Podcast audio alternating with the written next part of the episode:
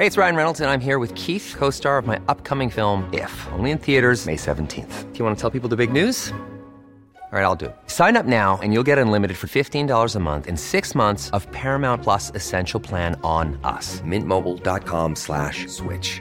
Upfront payment of $45 equivalent to $15 per month. Unlimited over 40 gigabytes per month. Face lower speeds. Videos at 480p. Active Mint customers by 531.24 get six months of Paramount Plus Essential Plan. Auto renews after six months. Offer ends May 31st, 2024. Separate Paramount Plus registration required. Terms and conditions apply if rated PG.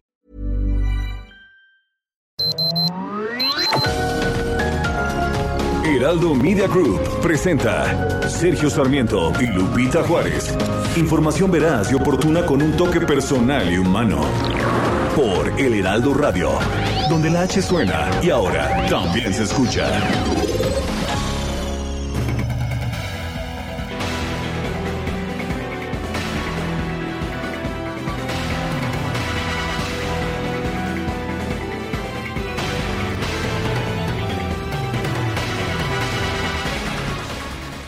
Pues sigue, sigue sin enfrentarse al desafuero el diputado del PT del Partido del Trabajo, Mauricio Toledo. Supuestamente este viernes se iba a realizar la sesión extraordinaria del Pleno de la Cámara de Diputados en donde se podría ver su desafuero, su juicio político, pero pues resulta que una vez más se salva por la campana. Efectivamente, hubo una serie de desacuerdos dentro de Morena por el desafuero a Toledo, pero también hubo protestas de los partidos de oposición por el caso del fiscal de Morelos, que también está considerado para eh, ser sometido a juicio político. Finalmente eh, no, no llegó al pleno de la Comisión Permanente del Congreso de la Unión este tema y no se pudo convocar a un periodo extraordinario.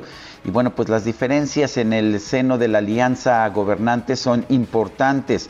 El diputado del Partido del Trabajo, Gerardo Fernández Noroña, cuestionó el proceso en contra de Mauricio Toledo, dijo que estaba viciado y que no se había respetado el debido proceso. Los diputados del Partido del Trabajo han, pues han unido filas, se han unido todos para defender a Mauricio Toledo, quien aunque viene pues del, del, grupo que actualmente está en el poder con Morena, ha sido postulado por el Partido del Trabajo. Y bueno, pues estas diferencias internas junto con... Uh, junto con problemas también, cuestionamientos acerca de, de, cuál debe ser el proceso del fiscal de Morelos, han hecho que no se convoque a este periodo extraordinario. Se necesita un periodo extraordinario, un pleno de la Cámara de Diputados para poder considerar el juicio político, el desafuero de Mauricio Toledo. Son las 7 de la mañana con dos minutos. Hoy es miércoles 14 de julio de 2021. Sí, aniversario del inicio de la Revolución Francesa, es el Día Nacional de Francia. Un saludo a todos. Un saludo a todos nuestros amigos franceses, eh, funcionarios, ejecutivos, eh, gente que ha venido a nuestro país por amor a México y se ha establecido aquí. Siempre es un gusto, un gusto poder conversar con ustedes a través de la radio. Yo soy Sergio Sarmiento. Lo invito a quedarse con nosotros porque aquí va a estar bien informado, pero también podrá pasar un rato agradable, ya que si la noticia lo permite, a nosotros nos gusta darle su lado amable. Y nosotros pues transmitiendo en esta, ya no sé si es la tercera oleada Guadalupe o la enésima oleada, transmitiendo nuevamente por separado. Es una decisión que hemos tomado por precaución. Eh, nuestro equipo de producción se ha estado de hecho turnando mitad y mitad desde hace ya muchos meses y nosotros a veces hemos estado juntos Guadalupe, ahora estamos nuevamente con una sanísima distancia. Yo estoy aquí en mi casa en la alcaldía Cuauhtémoc de la Ciudad de México. ¿Y tú cómo estás, Guadalupe? ¿Qué información nos tienes? Pues estoy muy bien, mi querido Sergio Sarmiento. Amigos, qué gusto saludarlos. Bienvenidos a la información.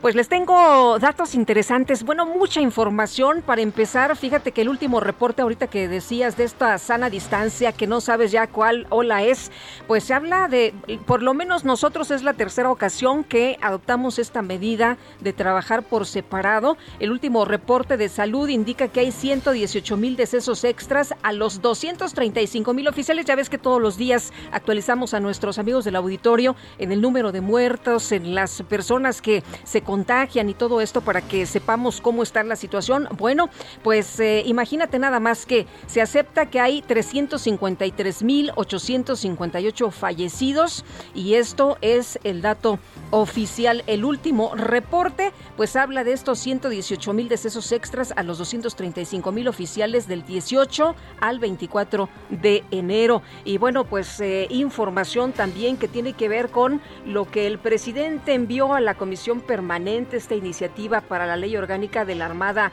de México y en la que se incluyen las nuevas atribuciones de la Secretaría de Marina en seguridad y protección de los puertos como parte de sus funciones de autoridad marítima nacional. ¿Qué les parece? El gobierno federal se dio a la Secretaría de Marina el control de 14 puertos comerciales como parte de su estrategia para combatir la corrupción y en la nueva legislación se establece que la Armada de México apoyará a la Secretaría de Marina en las funciones de seguridad y protección marítima y portuaria, así como las acciones para el control del tráfico marítimo en las vías generales de comunicación por agua, toda vez que cuenta con los medios, eh, atribuciones relacionados con estas tareas, pues parte de lo que eh, quiere modificar el presidente López Obrador, pero no sé si se me está yendo la nota importante, Sergio, esta que daba ayer a conocer el gobernador de Veracruz, Cuitlagua García Jiménez, que decía que pues hay cambios ¿no? en la cuarta transformación, que estos ya están presentes en México debido a que ya no se cobra una cuota por ingresar a los sanitarios de las gasolineras del Estado. Ah, pues es la transformación, ¿verdad? Una transformación radical. Qué curioso, yo pensaba que pues que desde antes ya con la apertura que habíamos visto pues ya, ya no se cobraba, pero bueno, eh, parece que parece que no carga gasolina muy seguido el gobernador de Veracruz o no va a los sanitarios de las gasolineras cuando, cuando tiene que cargar gasolina. En otros temas, la jefa de gobierno de la Ciudad de México pues dice que todo el mundo, que todos sus compañeros políticos tienen derecho a participar en la contienda para ser abanderados de Morena, candidatos en las elecciones presidenciales del 2024. Esto después de que el secretario de Relaciones Exteriores, Marcelo Ebrard, dijo que está buscando la candidatura, pero que mientras tanto está concentrado en su trabajo en la Secretaría de Relaciones Exteriores. Eh, vale la pena señalar que Marcelo Ebrard y Claudia Sheinbaum son los posibles candidatos de Morena que más se han venido mencionando. Pero Claudia Sheinbaum dijo, dijo ayer que pues ella está dedicada al gobierno de la Ciudad de México. Pues eh, está bien, así como lo ha dicho el presidente, el presidente López Obrador, yo respeto mucho a Marcelo y a todos los compañeros y compañeras del gobierno de México eh, que ha mencionado el presidente de la República y como lo he dicho, en mi caso estoy dedicado a la ciudad. Creo que el presidente ha mencionado a Rocío Nale, Tatiana Cloutier, Esteban Moctezuma, Juan Ramón de la Fuente, a todos ellos y a quien quiera participar en su momento en la encuesta, en su momento Obviamente lo respeto mucho y creo que pues cualquiera tiene derecho a participar en esta encuesta, sea parte del gobierno federal o no, pero en mi caso particular dijo estoy concentrada en la ciudad.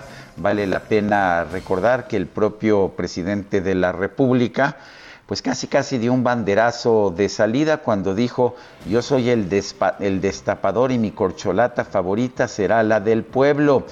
Y bueno, pues qué es lo que ha pasado, que todas pues todas las corcholatas quieren ser destapadas en este momento. ¿Cómo la ves, Guadalupe? Ay, pues como dicen por ahí, que no se equivoquen, hay designada.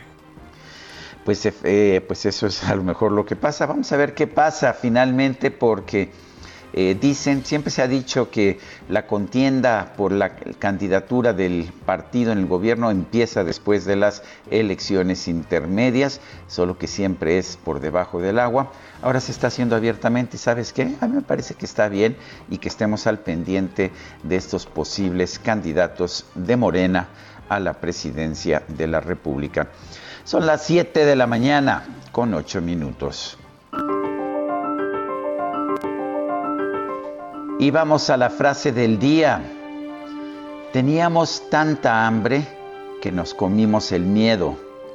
Una frase de la revuelta cubana, una de las frases que más se han repetido en esta revuelta que estalló en Cuba el domingo pasado.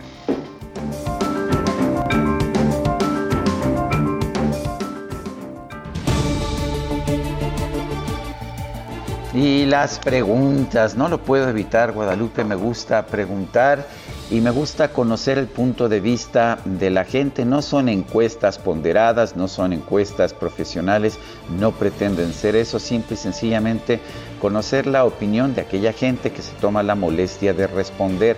Ayer, por ejemplo, preguntamos, ¿quién es culpable de la escasez de alimentos y medicina en Cuba? La propia Cuba nos respondió el 89.9%, Estados Unidos 5.6%, no sabemos 4.5% y 7.983 personas se tomaron la molestia de responder. La que sigue, por favor. Pues sí, mi querido DJ Kike, esta mañana ya coloqué en mi cuenta personal de Twitter arroba Sergio Sarmiento la siguiente pregunta. A ver, Quique, toma nota y pues prepárate a responder. ¿Dónde piensa usted que se vive mejor? México nos dice 69.8%, Cuba 1.8%, ninguno de los dos 27.9%. En 37 minutos hemos recibido 1.588 participaciones. No está tan fácil. Las destacadas del Heraldo de México. le faltó la hermana República de Yucatán esta entrevista. Ah, no, pues ahí gana, gana, pero este ya es como robo en despoblado, ¿no? Si pongo, imagínate vivir en Mérida. No, hombre. Lo único que necesita uno es una buena hamaca. Así es. Bueno, vámonos, que, que dicen aquí que sigamos trabajando, que no sé cuántas cosas más. Sí. Bueno, vámonos con las destacadas. Y ya está con nosotros Itzel González. ¿Qué crees aquí en la cabina, eh? Está en la cabina. En la cabina. Oye, oye Itzel. Este, el ahí viene el reclamo. Que si, que si me voy, no, si me voy al aeropuerto y le pido a Gilda Paredes, que está ahí en los mostradores, me deje subirme al vuelo a Mérida. Sergio, ahí ya me escuchan, ahí, ahí, ahí ya, ya te escucho. No, estabas que no se escuchaba yo nada. Es que DJ Kike anda un poco disperso, ¿verdad? De esta mañana. Pero Sergio, yo creo que si traes boleto, pues sí te van a dejar no, subir al pues, avión. Yo no hay ningún problema. Es muy fácil. ¿eh? ah, ah, aquí no hay mordida, está aquí no hay mochada, hay que sencillo. llevar boleto. Aquí, ahí sí hay que llevar boleto. Sergio Lupita, amigos, excelente día, excelente miércoles 14 de julio, visita sorpresa a la cabina del Heraldo de México. Ya ven cómo somos aquí dividiéndonos, pero trabajando, por supuesto, cada mañana para que usted tenga la mejor información y también, por supuesto, la mejor información se publica en el Heraldo de México, así que comenzamos con las destacadas. En primera plana, a seguir cuidándose, hay 118 mil muertos extra. Ayer se registraron 11 mil 137 contagios, la cifra más alta desde febrero país por COVID aceptan 353.858 fallecidos. Del 18 al 24 de enero, lo peor.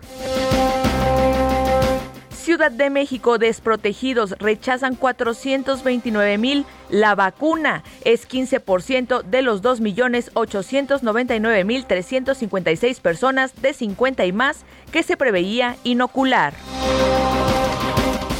Estados, Michoacán, rescatan a ex líder de autodefensa, hallan a ex comunitario y a su familia luego de tres días de enfrentamientos. Orbe a viajeros segregan por marca de vacunas. La Unión Europea condiciona la entrada a su territorio según la inmunización que fue aplicada. América filtran playera, la nueva indumentaria del local de las Águilas para el ciclo 2021-2022 se reveló en redes sociales, la cual destaca por sus grecas en el pecho. Y finalmente, en mercados implementan software, tecnología al tren Maya, buscan evitar accidentes como el de la línea 12 del metro de la Ciudad de México. Lupita, Sergio, amigos, hasta aquí las destacadas del Heraldo. Feliz miércoles. Gracias, Itzel. Muy buenos días.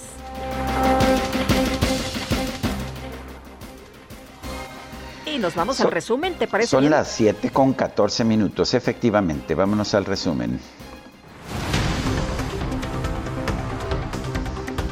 Hoy es miércoles 14 de julio del 2021. Le tenemos un resumen de la información más importante. La mesa directiva de la Comisión Permanente del Congreso acordó posponer la convocatoria para un periodo extraordinario de sesiones en la Cámara de Diputados, en la que se discutirán los casos de desafuero de los legisladores Saúl Huerta y Mauricio Toledo, así como del fiscal general de Morelos, Uriel Carmona. El diputado de Morena, Rubén Cayetano, calificó como vergonzoso que no se permita realizar el periodo extraordinario en San Lázaro. Aseguró que la derecha quiere que haya impunidad. Es que ya salió el peine con lo que se ha dicho aquí. Son muy hábiles para distorsionar.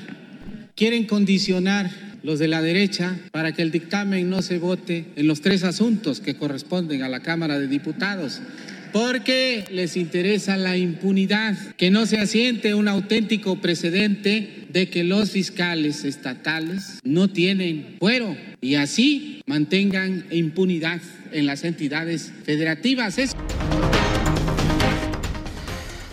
El diputado local de Chihuahua, Omar Bazán, denunció penalmente al gobernador del estado, Javier Corral, por malversación en el manejo de recursos públicos por más de 8 mil millones de pesos.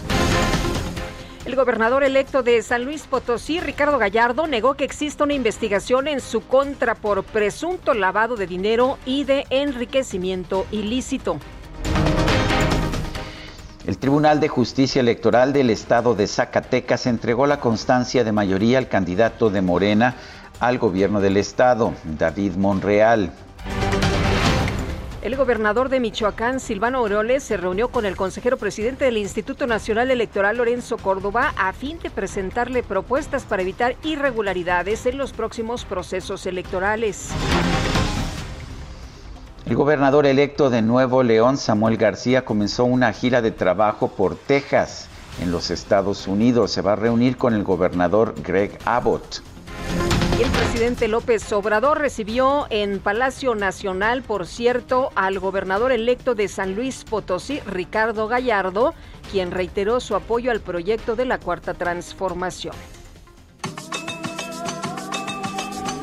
Bueno, pues eh, el día de ayer, el día de ayer hubo una esta reunión el eh, Palacio Nacional. Como ustedes saben, el presidente ha estado recibiendo a los gobernadores electos y bueno, llama la atención, por cierto, esta reunión con Ricardo Gallardo que les decía hace apenas unos eh, momentos que Ricardo Gallardo rechaza, rechaza pues estas acusaciones que exista una investigación en su contra por presunto lavado de dinero y enriquecimiento ilícito y te acordarás Sergio que platicábamos con él sobre señalamientos en su contra en relaciones con el crimen organizado y él decía, bueno, pues se me ha investigado y yo no estoy relacionado de ninguna manera. La jefa de gobierno de la Ciudad de México, Claudia Sheinbaum, expresó su respeto hacia el canciller Marcelo Ebrard, luego de que éste reveló su intención de participar en la contienda por la candidatura de Morena a la presidencia de la República. Pues está bien, así como muchos otros, como lo ha dicho el presidente, yo respeto mucho a, Marcelo y a todos los compañeros y compañeras del Gobierno de México que ha mencionado el presidente de la República y como lo he dicho en mi caso, pues estoy eh, dedicada a la ciudad. Eh, a todos ellos y a quien quiera participar en su momento en la encuesta, en su momento, este, pues obviamente lo respeto mucho y creo que cualquiera tiene derecho a participar en esta encuesta, ¿no? sea parte del, del gobierno federal o no. Pero en este caso en particular, en mi caso, estoy concentrada en la ciudad. El canciller. Olga Sánchez Cordero, la secretaria de Gobernación, rechazó estar interesada en ocupar la presidencia de la República. Aseguró que una vez que concluya el sexenio se va a retirar del servicio público. En mi caso particular, yo tengo la fortuna de que el presidente me invitó a ser secretaria de gobernación. Cuando termine mi función como secretario de, de, gobernación, que tenemos secretaria de gobernación para rato, yo me quiero retirar ya, me quiero jubilar. Creo que he trabajado muchos años ya, así que creo que tengo mi merecido descanso. Por cierto, este esta semana cumplo ya mis 74 años. Entonces ya no veo perspectiva política para mí. Con 27 votos a favor y una abstención, la Comisión Permanente del Congreso de la Unión ratificó el nombramiento del ex subsecretario de Relaciones Exteriores Jesús Seade como embajador de México en la República Popular China. Y la Comisión Permanente también aprobó la solicitud de licencia del senador de Morena Martí Batres, quien asumirá el cargo de secretario de Gobierno de la Ciudad de México. El Ejecutivo Federal envió a la Comisión Permanente del Congreso la iniciativa de la nueva Ley Orgánica de la Armada, la cual establece las nuevas atribuciones de la Secretaría de Marina en materia de seguridad de puertos. Y la Secretaría de Marina ofreció una disculpa pública por la desaparición forzada de 27 personas en Nuevo Laredo, Tamaulipas, durante una serie de operativos realizados en el año 2018. Un tribunal federal revocó el auto de libertad otorgado al presunto narcotraficante, al acusado de narcotráfico Héctor Luis Palma Salazar, por lo que fue reingresado al Centro, al Centro Federal de Readaptación Social número 1, la cárcel del Altiplano en Almoloya de Juárez, Estado de México.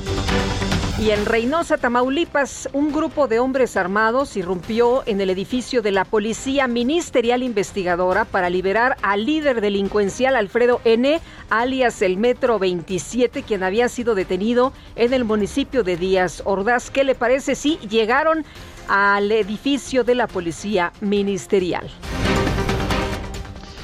En Michoacán, pobladores de la región de Tierra Caliente reportaron nuevos narcobloqueos y enfrentamientos de grupos criminales en los municipios de Aguililla, Tepalcatepec, Buenavista y Apatzingán. Elementos de la Fiscalía General del Estado de México y de la Policía Municipal de Tlanepantla se enfrentaron a balazos y a golpes durante el traslado de cuatro presuntos delincuentes. Se reportaron, por cierto, siete lesionados.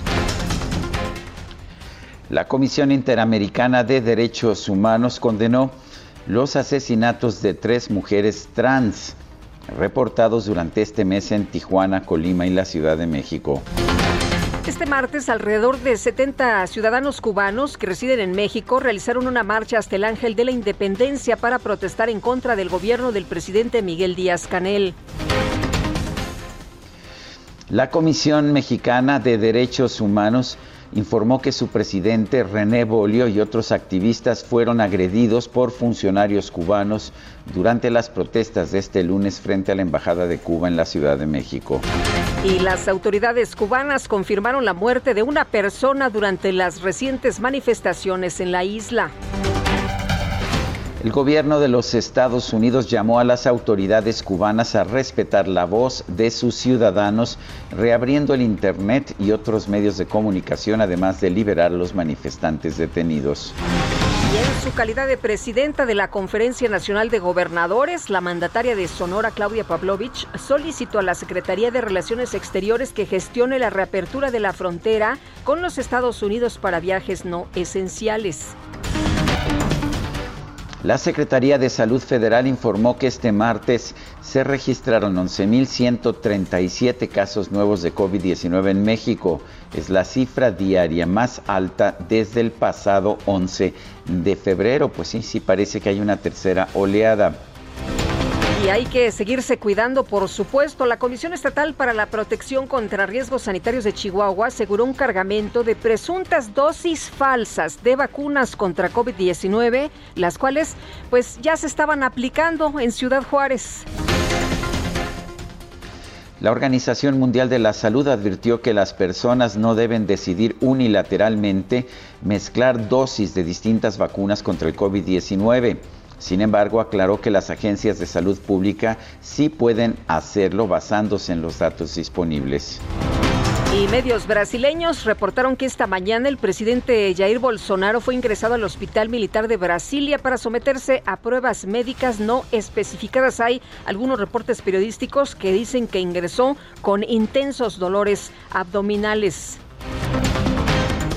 En información deportiva, el futbolista mexicano Raúl Jiménez volverá a la convocatoria del Wolverhampton, su equipo inglés, por primera vez desde el 29 de noviembre, cuando sufrió una fractura de cráneo. Y en el juego de las estrellas de las grandes ligas de béisbol, la Liga Americana venció por pizarra de 5-2 a la Liga Nacional, con lo que obtuvo su octavo triunfo consecutivo. Bueno, y vámonos a una pausa. Guadalupe Juárez y Sergio Sarmiento estamos en el Heraldo Radio. Regresamos en un momento más.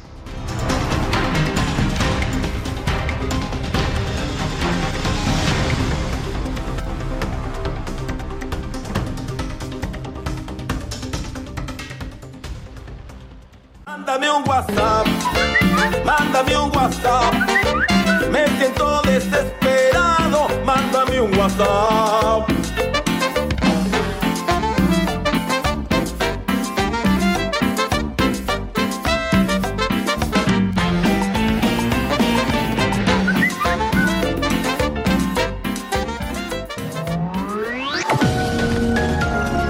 Sergio Sarmiento y Lupita Juárez quieren conocer tu opinión, tus comentarios o simplemente envía un saludo para ser más cálida esta mañana. Envía tus mensajes al WhatsApp 5520 109647.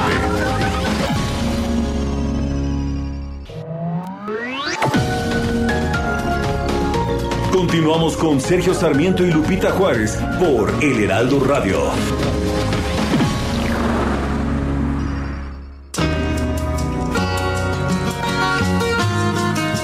Máximo Francisco Repilado Muñoz falleció en La Habana, Cuba, el 14 de julio del 2003.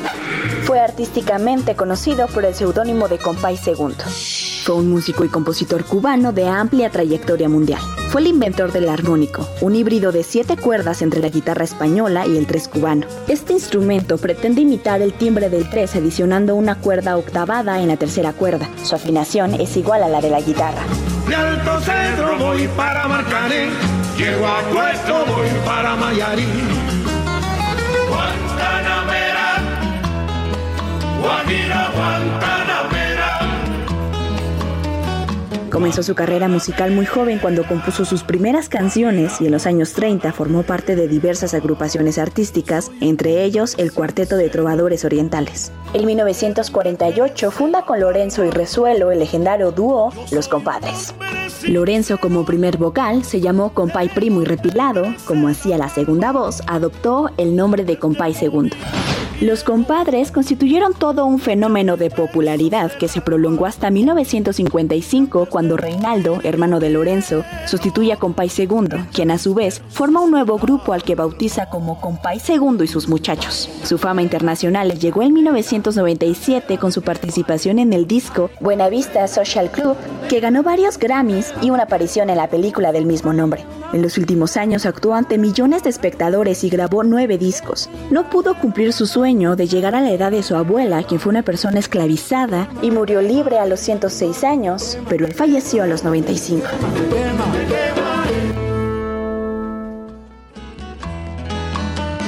Guantanamera,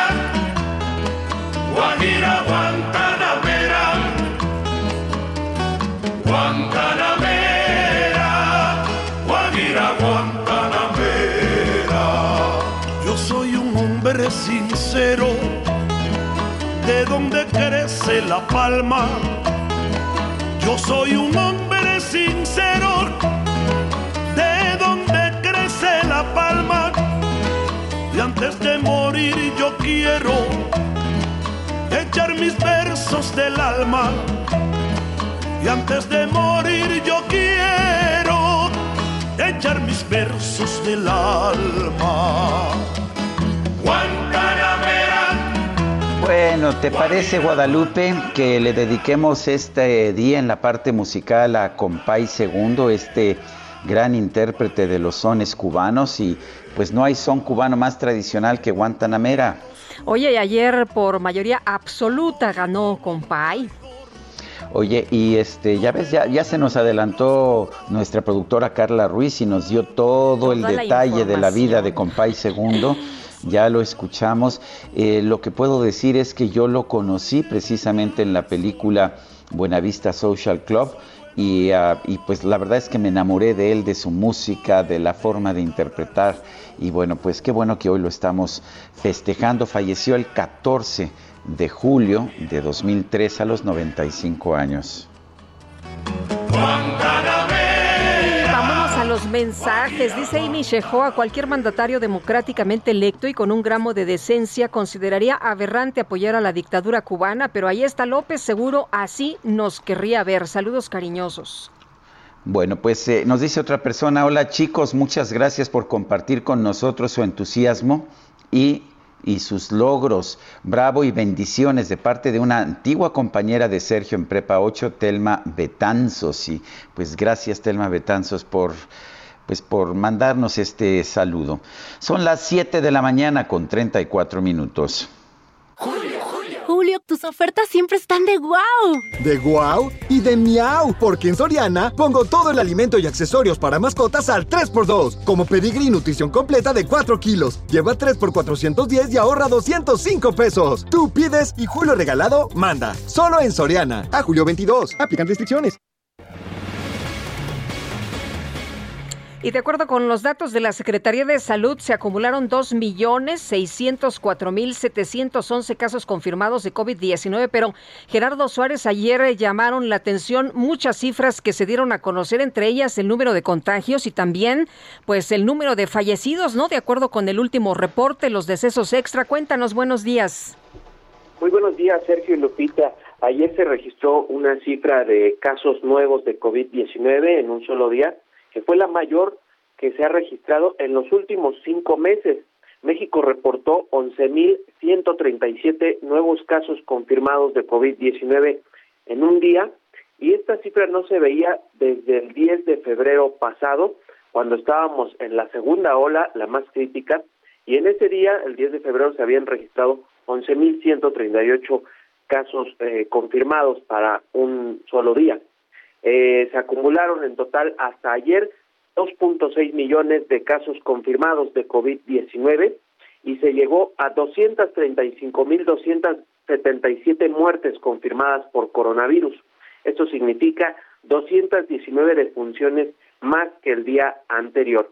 La Secretaría de Salud indicó además que hay 63.093 casos activos y el incremento de casos en la semana 26, que transcurrió del 27 de junio al 3 de julio pasados, avanzó a un 26%. Hay un 26% de incremento en los contagios respecto a la semana anterior.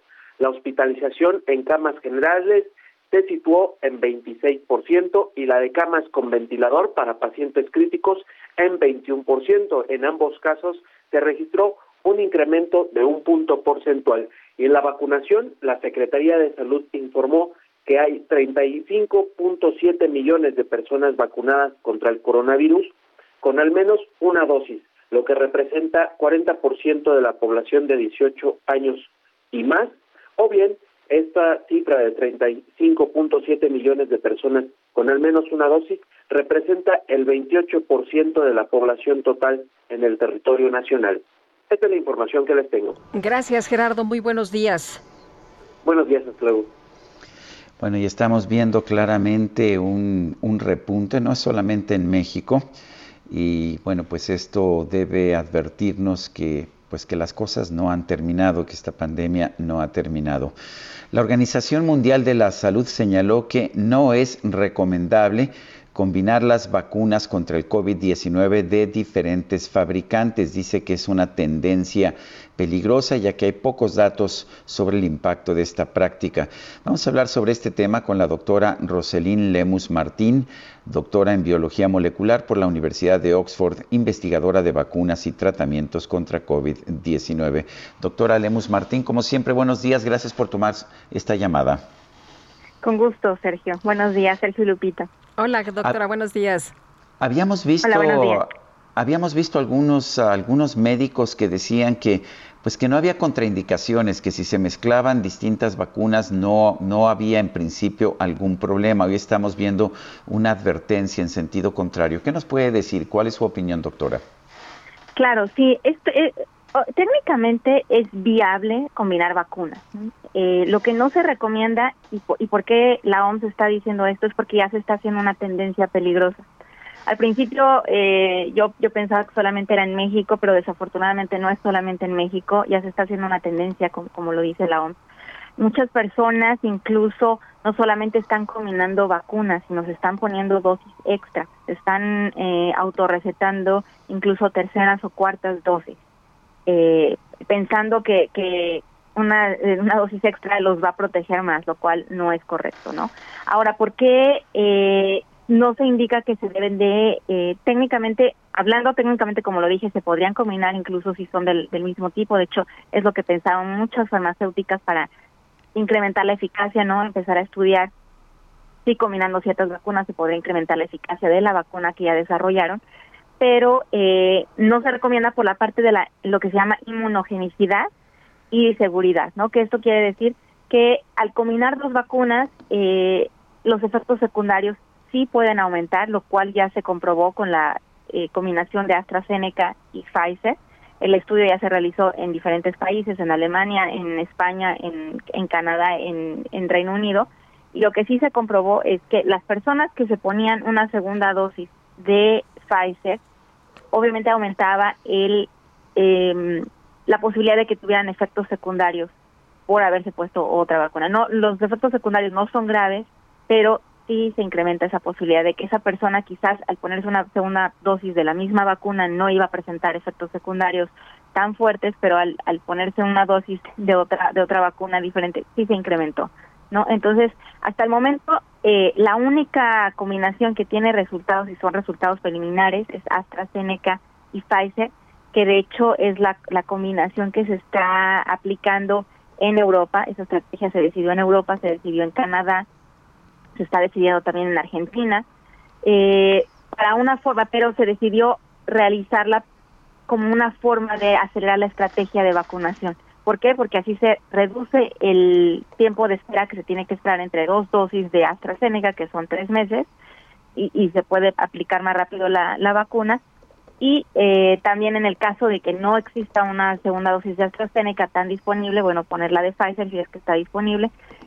Pero eh, sin duda la Universidad de Oxford ya está estudiando otras otras eh, combinaciones que son Novavax eh, con AstraZeneca, Moderna con AstraZeneca, pero todavía no se tienen los resultados preliminares. Es decir, por eso la, la eh, el llamado de la OMS.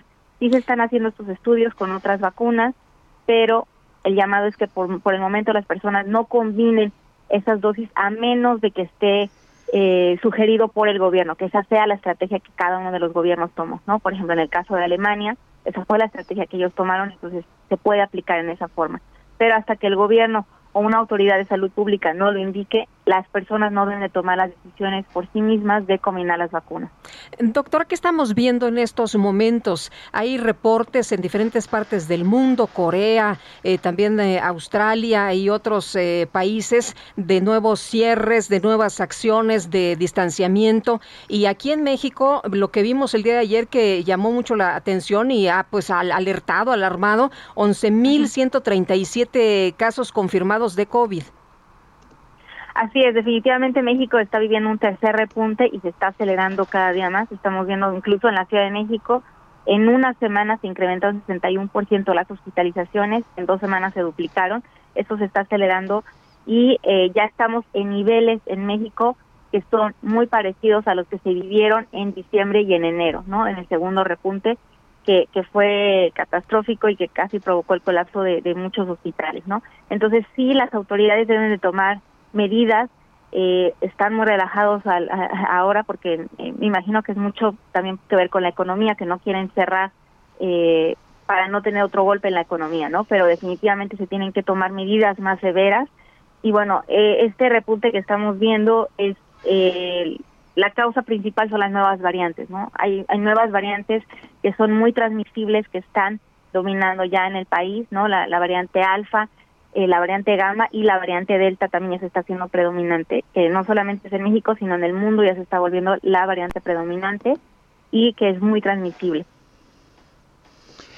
El, uh, estamos viendo aumento en el número de contagios, pero no he visto por lo menos un reporte en el número de fallecimientos. Significa que, eh, no sé, que, que, ya las vacunas están dándonos protección, que ya pues la gente ya tiene algo de inmunidad o que ya quienes están adquiriendo la enfermedad son más jóvenes.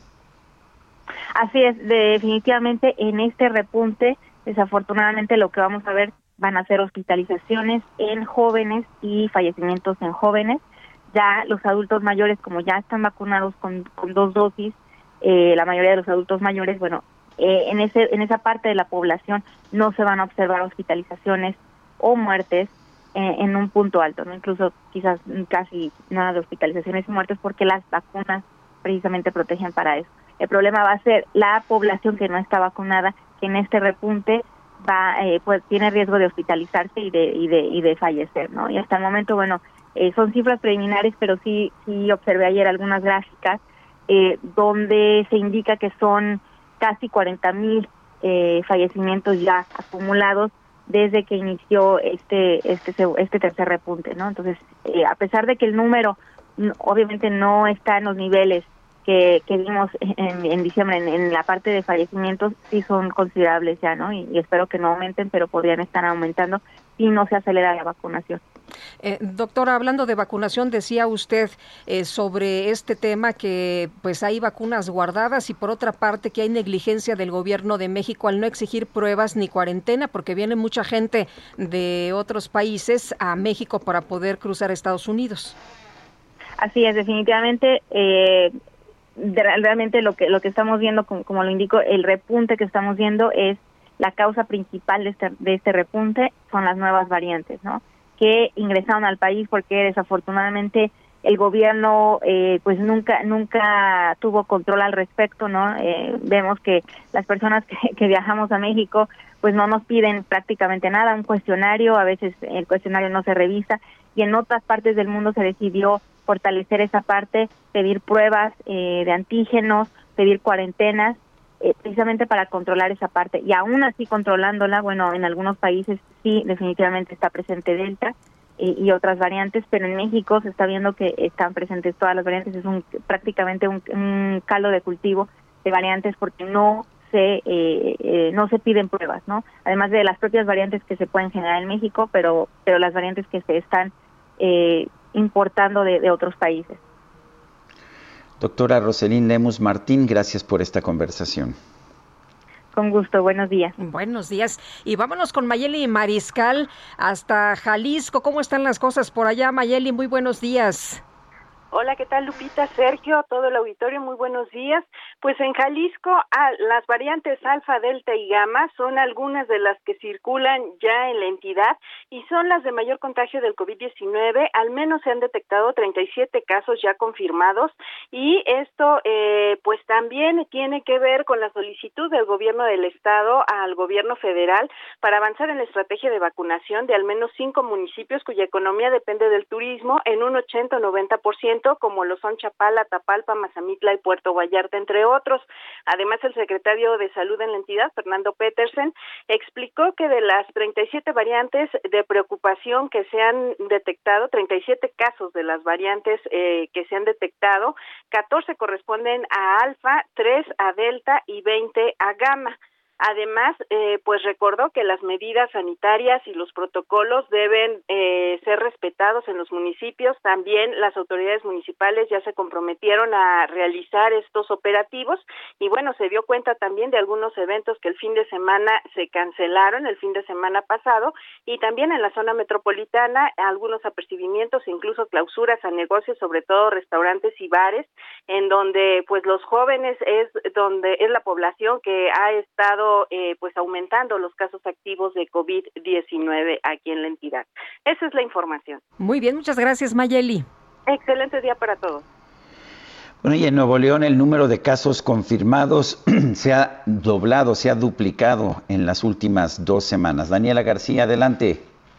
Muy buenos días, Sergio Lupita, así es. En, en Nuevo León se ha duplicado el número de casos confirmados de COVID-19 en los últimos días al pasar de 200 casos diarios el pasado 30 de agosto, de 207 en específico, y seis días después, el 6 de julio, se superó el umbral de los 300 casos.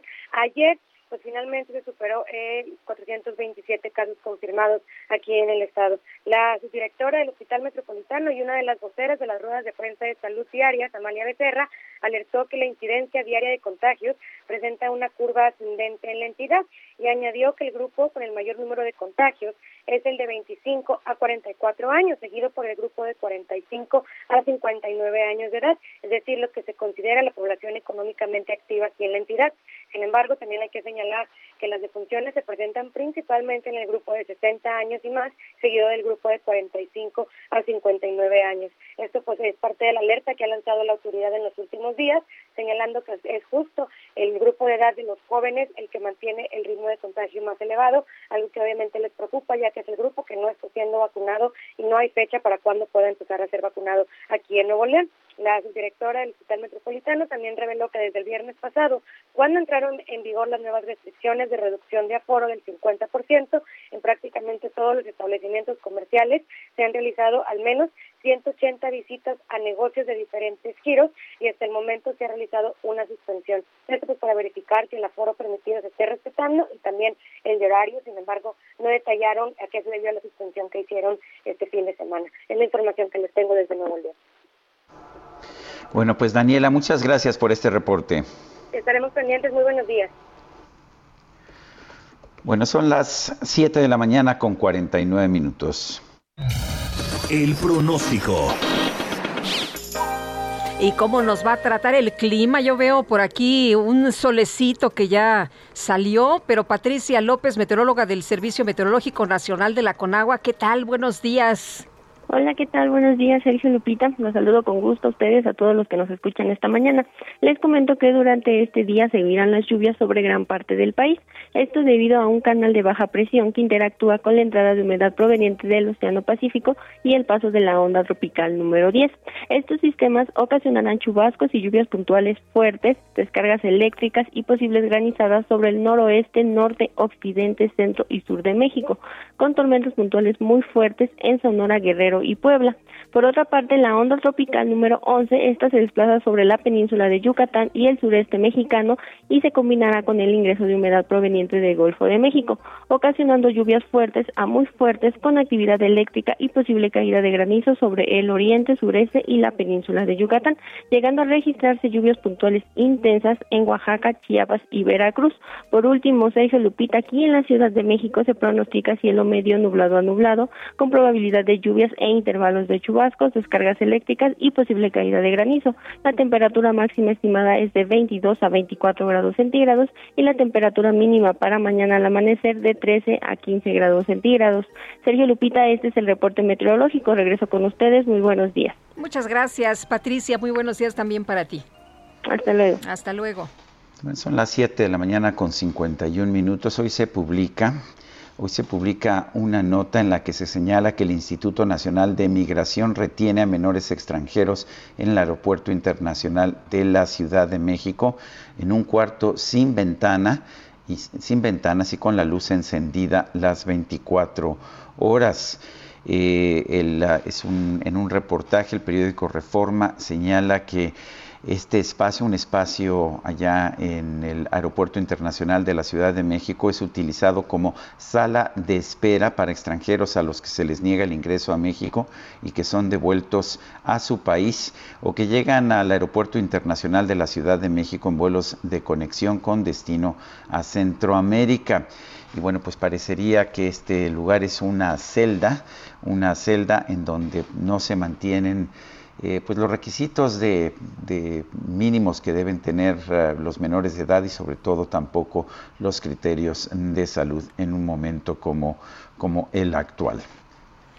Bueno, y vámonos ahora con información de Augusto Atempa desde Insurgentes y Circuito. Augusto, ¿qué tal? Muy buenos días.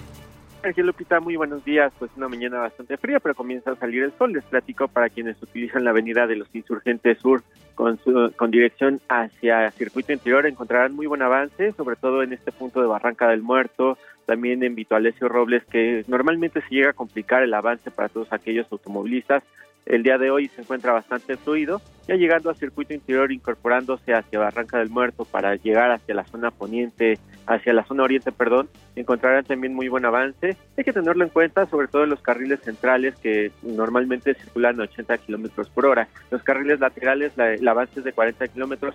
No hay carga vehicular, pero eso sí, hay que tenerlo en cuenta en esta mañana bastante fría. Gracias, Lupita. ¿Qué reporte? Gracias, Augusto. Muy buen día. Queremos escuchar sus opiniones, sus puntos de vista, sus saludos, sus comentarios. Puede hacerlo mandándonos un mensaje de texto o un mensaje de voz a nuestro número de WhatsApp. Les recuerdo, es el 55 20 10 96 47. Repito, 55 20 10 96 47. También puede usted seguirnos en Twitter, arroba Sergio y Lupita. Esa es la cuenta de Twitter de nuestro programa. También puede usted se, seguirnos o seguir a todo el Heraldo Media Group a través de arroba Heraldo de México. Regresamos en un momento más.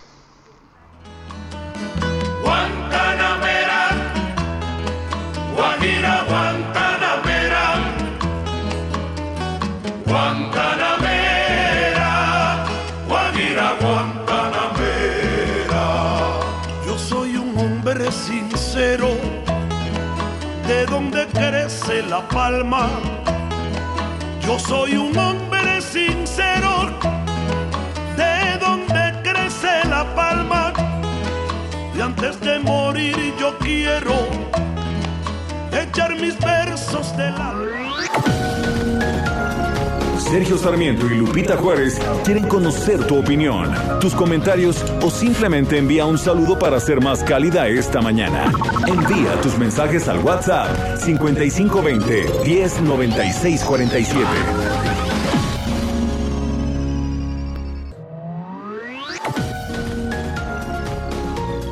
Continuamos con Sergio Sarmiento y Lupita Juárez por El Heraldo Radio.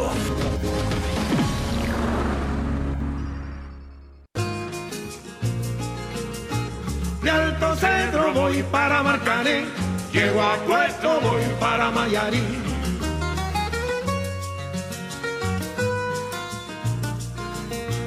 De Alto Cedro voy para Marcané, llego a Puerto voy para Mayarí.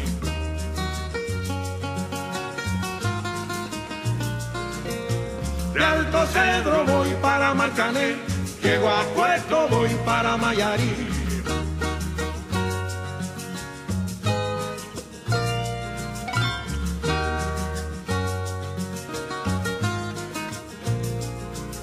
Seguimos, seguimos escuchando música de Compay Segundo. Esto se llama Chan Chan. Es uno de los clásicos, uno de los clásicos del son cubano. El cariño que te tengo canta Compay Segundo, Segundo. No te lo puedo negar. Se me sale la babita, yo no lo puedo evitar. ¿Cómo la ves, Guadalupe? Ay, la oigo muy bien. Vamos a escuchar un momento. Compay Segundo.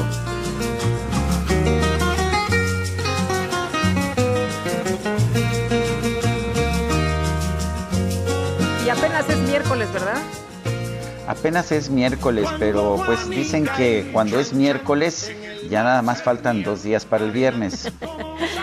Eso son buenas noticias. Oye, y vámonos a los mensajes. Nos dice Pilar González esta mañana, ojalá pregunten por qué anuncia el gobierno un sitio que no sirve. Obtener el certificado de vacunación llevo tres días a diferentes horas y nomás no se puede.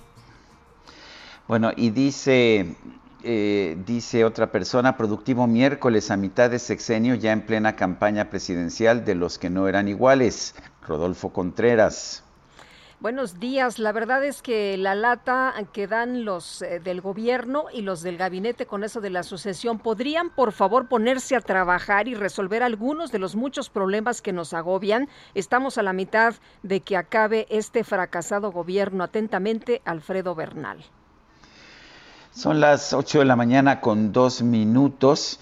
El uh, nuevo patronato de la Universidad de las Américas, no el patronato pues uh, original, el patronato que ha operado la Universidad de las Américas durante décadas, sino uno nuevo, formado por el gobierno de Puebla, designó a un nuevo rector, Armando Ríos Peter, lo, y lo designó como rector de la Universidad de las Américas.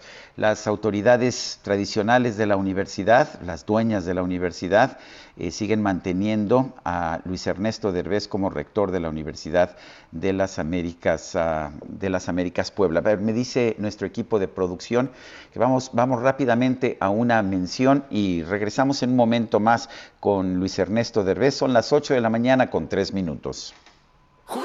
Mi amor, ¿viste mi topper? Shh, guarda silencio, estoy conectada. Para guardar, conéctate a Soriana, porque pongo todos los plásticos del hogar y cristalería al 2x1. Sí, plásticos del hogar y cristalería al 2x1. En tienda o en línea, tú pides y Julio Regalado manda. Solo en Soriana. A julio 20. Aplican restricciones.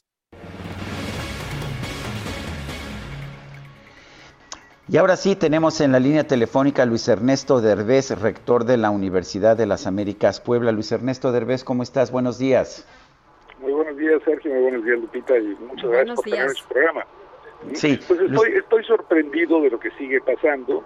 Eh, todos sabemos y es muy claro y es evidente que el acto de toma de instalaciones y ahora operación de la universidad pues es totalmente ilegal. Había todas estas órdenes de suspensión, de cambio de patronos dadas por jueces que fueron simplemente desechadas, no le hicieron caso.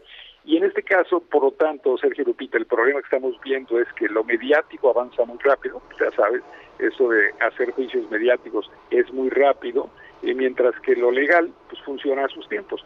Estamos todavía trabajando en eso, sigue eh, precisamente la averiguación desde el punto de vista de la preocupación del patronato, del verdadero patronato, de la que responde a ese patronato respecto a por qué se violaron las dos suspensiones que existían por estas personas que invadieron el campus. Y mientras eso siga, pues la parte legal es muy clara, la parte legal es que no tienen ningún fundamento para estarse representando ni como patronato ni tampoco en este momento como autoridades operando la universidad. Muy concretamente, eh, pues no el rector que, que en este momento se menciona, ni siquiera cumple con los requisitos académicos que están escritos en el estatuto orgánico de la universidad, ni tampoco se siguió el procedimiento en caso de que se supusiera, que tampoco es válido, que ese patronato fuera el patronato, pues entonces tampoco siguieron lo que se dice en el estatuto. El estatuto dice con claridad que el Consejo Empresarial, el Consejo de Empresarios que respalda y supervisa la operación de la universidad, debió haber participado en la selección de un rector interino por un plazo máximo de un año, que es realmente lo que debió haber ocurrido en caso de que se le diera validez legal al patronato que hoy se auto pues, está nombrando de esa manera. Ahora, desde el punto de vista de todo lo demás, pues bueno, e, efectivamente ellos pueden operar porque el juez que les permitió invadir campus también les dio la autoridad para poder acceder a las cuentas bancarias. Bueno, doctor, de hecho nos dijo eh, Ríos Peter, con quien platicábamos, que pues tienen la facultad de, de eh, meterse a esas cuentas, de, de, ellos determinar el pago, que no se va a suspender los, los pagos y que no va a haber incertidumbre en ese tema, ¿no? Que tienen la facultad de hacerlo. Claro, Pita, y yo espero que lo hagan porque desde el punto de vista de la institución, la gente que trabaja ahí no tiene por qué pagar esta discusión y disputa que se está dando en el plano legal. Ahora bien, también es cierto que los recursos ahí están eh, y precisamente por eso pueden en todo caso pagar. Pero bueno, lo que ocurrió durante estos últimos 10 días es ese proceso en el cual ese mismo juez que les había dado la potestad de invadir el campus, ahora les dio la potestad de acceder a las cuentas bancarias. Y bueno, ellos tienen en este momento esos dos aspectos, pero son, sigo diciéndolo, ilegales, porque finalmente no se ha resuelto el por qué la violación de la suspensión ocurrió. Y cuando esto se ve, y estamos esperando que la próxima semana se den estas audiencias incidentales, como se les llama, en el proceso legal, pues a partir de ese momento empezará a voltear la situación porque la legalidad va a dejar en claro que ellos no tenían esas facultades. Entonces, a ver, eh, este nuevo patronato tiene acceso a las cuentas bancarias. Eh, desde el punto de vista legal, ¿qué significa esto? Porque hay una suspensión, como nos, nos, decías, Luis Ernesto. Pues eh, ¿Están cometiendo una malversación de fondos por utilizar de manera ilegal las cuentas o, qué? ¿O cuál es esto desde el punto de vista legal? Desde el punto de vista legal es que en realidad ellos no deberían tener ni control de las instalaciones de la universidad ni tampoco de las cuentas bancarias, dado que existía la suspensión para el cambio de patronos. Es decir, estos patronos que se están representando como patronos no lo son. Son los verdaderos patronos los que deberían estar respondiendo a todas estas cosas. Ahora bien, ellos usaron la parte mediática y violaron las suspensiones legales. Ese acto de violación de las suspensiones legales para el cambio de patronato y por lo tanto la toma de instalaciones es lo que está ahorita en juicio, es lo que está en el juzgado y es lo que empezará a resolverse a partir de la semana próxima. Mientras tanto, ellos están haciendo uso del mismo documento que les permitió llegar al campus, ingresar y, pues bueno, arrebatar las instalaciones. Y ese mismo documento les da esa autorización de un juez en Ciudad de México para que las cuentas bancarias pasen a su control como parte de la responsabilidad de operaciones de la universidad. Eh, doctor, eh, ¿cuánto tiempo se podría llevar esto para que, eh, como usted dice, no no está ellos de manera pues legal? ustedes son los que realmente tendrían que estar ahí manejando la institución. ¿En cuánto tiempo la justicia pues podría determinar quién se queda como rector, quién se reconoce como el patronato, en fin, y que se regularicen las cosas en la universidad? Pues eh, desde el punto de vista de los abogados y lo que me dicen todos es que esto puede llevar dos, tres semanas más y ese es un proceso, pues es un proceso, es el proceso legal normal que se lleva y por supuesto todo lo demás pues se da a una velocidad que es muy distinta y tenemos esta confusión, pero bueno, al final de cuentas tendrá que resolverse. Y en cuanto a si, si la utilización de fondos, pues eso dependerá porque en verdad eh, yo lo que espero es que, como bien lo ha dicho ese señor, se mantenga, se mantenga la utilización de los fondos para el propósito de la institución, que es seguir operando, pagando y normalizando todo de manera que no haya problemas para los estudiantes, para los profesores, para los empleados.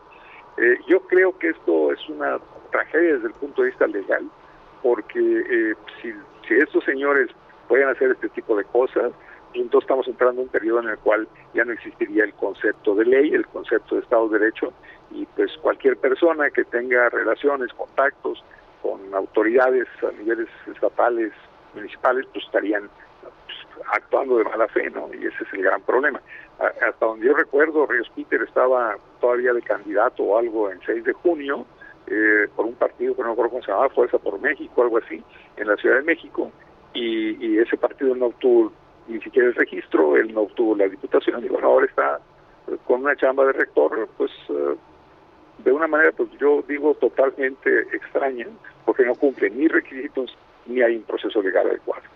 Luis Ernesto, Luis Ernesto, este nuevo patronato te ha acusado de lavado de dinero, de robo y de administración fraudulenta. Son denuncias penales. ¿Cómo va eso? Me imagino que es un caso diferente. Pues mira, eh, eh, eh, ellos están haciendo acusaciones, ¿sí? precisamente de fondos, ilegal, etcétera. Yo quiero dejar muy en claro que como profesional en mi contrato nunca se me negó que yo podía dar asesorías, dar conferencias, participar en directorios de instituciones y lo he estado haciendo los 13 años que estuve de rector. Y todas, en todos los casos he reportado todos mis ingresos año con año, tanto es del conocimiento del sistema de administración tributaria como están mis declaraciones anuales. Eh, lo que ocurrió es que estos señores llegaron y tomaron las instalaciones en mi oficina, yo tenía documentos personales privados y ellos uh, los están pues, prácticamente utilizando, que también es un delito. Ellos no deberían estar dando a conocer cuáles son mis otros ingresos, mis otras actividades, desde el punto de vista de que son documentos personales, confidenciales, que como bien saben es parte de, la ley y la ley impide que los hicieran públicos, pero están haciendo público porque, pues, bueno, respeto por la ley no parecen tener en ningún aspecto. Ahora, si hay dinero en la universidad... Y, eso, bueno, nosotros dejamos casi 700 millones de pesos en, las arcas de la universidad. Sí, porque si dicen que hay desvío, pues entonces no habría dinero, ¿no? Bueno, y aparte, estamos hablando de 13 años, o sea, estamos hablando de una universidad que cuando yo la tomé tenía 5.000 alumnos, que en este momento tiene más o menos 10.000 alumnos, espero, porque no sé cuántos vayamos a perder, que en su momento cuando yo llegué tenía un déficit hoy está generando no solo utilidades, sino inversiones en equipo, en mantenimiento, uno de los campus más hermosos y mejor mantenidos de México, una institución en donde tenemos más casi 300 profesores de tiempo completo y otros 450 profesores de tiempo parcial, a los cuales se les ha pagado todo, se les ha mantenido en orden, se les dan instalaciones, se les dan facilidades. Y hablar de eso como si como si en verdad estuviera en caos la institución, pues ahorita entró en caos porque ellos invadieron pero era una institución que no tenía ninguna situación incómoda, que había sido catalogada los últimos seis años como la mejor universidad privada de México y además que tenemos reconocimientos y acreditaciones internacionales que no existían cuando yo llegué. Eh, eh, hablar así tan tan tan fácilmente de que eh, hubo tal o cual ahí está la evidencia. Tendríamos un campus espantoso, no habría facilidades, no tendríamos los salones de grupo que tenemos, no tendríamos la capacidad que hemos demostrado para mantenernos en línea a pesar de que no era lo que íbamos a llevar a cabo. Es decir, esto es distraer la atención diciendo cosas que, bueno, tendrán que ser discutidas cuando ocurren, si es que ocurren, y al mismo tiempo pues serán resueltas caso por caso por caso, demostrando que lo que se me acusa pues no es cierto. Eso, pero eso es un proceso también legal, contable, financiero, y ahí debe ser procesado, no en una situación mediática que pues, todos sabemos que no conduce a nada positivo, ¿no? Yo quiero agradecerte, Luis Ernesto Derbez, rector de la Universidad de las Américas Puebla, el haber conversado con nosotros esta mañana. Al contrario, Sergio Lupita, muchísimas gracias por la oportunidad del tiempo y pues bueno, esperemos que eso se resuelva pronto. Un abrazo para todos. Gracias, buenos días. Bueno. Son las 8 con 14, adelante. Pues fíjate que la Secretaría de Seguridad Pública de Zacatecas confirmó que en las últimas horas, y es que Zacatecas ha sido, como ustedes saben, en las últimas semanas, en los últimos meses, pues centro de atención y no por eh, actividades eh, positivas, sino por la violencia que se ha desatado. Vamos precisamente con Montserrat Reina, que nos tiene la información de lo que ha sucedido en las últimas horas. Montserrat, muy buenos días. Hola, muy buenos días, Sergio Lupita. Pues como bien dices, una nueva ola de violencia azotó la tranquilidad de los zacatecanos al registrarse este martes al menos 13 homicidios en los municipios de Zacatecas, Fresnillo, Guadalupe y Valparaíso nuevamente. Eh, los primeros reportes fueron en ataques contra dos mujeres y un hombre ahí allí en la colonia Estrellas de Oro de la capital. Durante los primeros minutos de el martes. Luego se reportaron en Fresnillo varios disparos de arma de fuego casi de manera simultánea en tres puntos diferentes del municipio que resultaron con cuatro hombres asesinados. También en Tacualeche de el municipio de Guadalupe se localizaron varias bolsas con restos humanos acompañados de cartulinas con mensajes de la delincuencia organizada y este en un camino de terracería se reveló este hallazgo.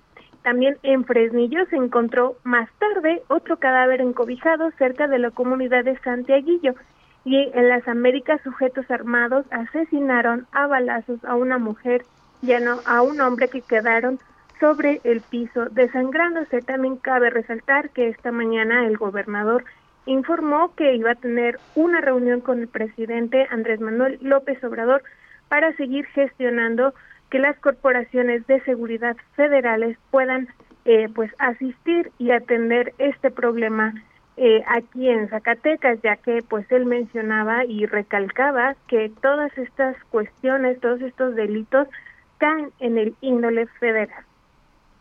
Muy bien, Montserrat, muchas gracias por este reporte. Muy buenos días. Gracias, muy buenos días. En la capital de Zacatecas, la noche de este lunes, tres jóvenes perdieron la vida. Fueron atacados por sujetos armados en el interior de una barbería. Graciela Varela Belmontes es tía de Miguel Ángel Trejo Varela. La tenemos en la línea telefónica. Señora Graciela, buenos días. Gracias por tomar la llamada. Buen día. Eh, cuéntenos, eh, cuéntenos qué pasó, qué información tiene, por qué se registró este ataque, qué, qué, sabe usted.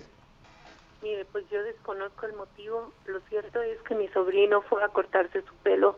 Él acababa de graduarse de la escuela de enfermería Y él era un niño ejemplar para sus padres, un buen hijo, un buen sobrino, un buen ser humano. Él lo que quería era ejercer su profesión como enfermero, se graduó, tenía ya su, su, su trabajo en el Seguro Social, de tal manera que él fue a cortarse su pelo y ahí fue asesinado.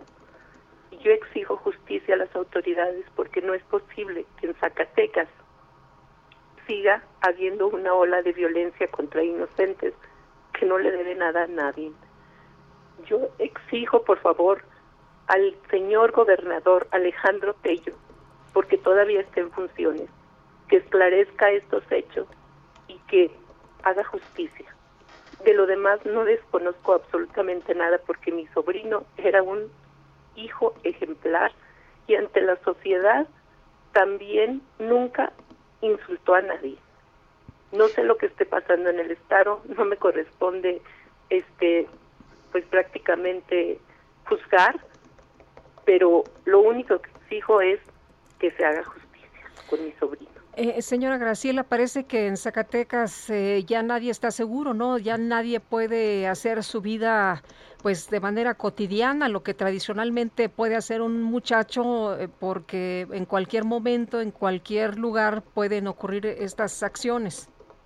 Exactamente, tuvimos la fortuna que todos sus compañeritos de, de la escuela fueron a acompañarnos y ellos manifestaban eso, que tienen miedo de salir a las calles porque no se sienten seguros, porque en cualquier momento puede ser víctimas de algo que ellos no cometen, que ellos este tienen mucho miedo, que ellos este salen inseguros, que ellos al momento de salir de sus casas este se encomiendan a Dios, los que creen en en él y que no saben si van a regresar. Al igual que los jóvenes, también los adultos tenemos miedo ya de salir. Eh, nos dice usted que, Miguel Ángel era un buen muchacho, era enfermero, estaba a punto de empezar, de empezar a trabajar.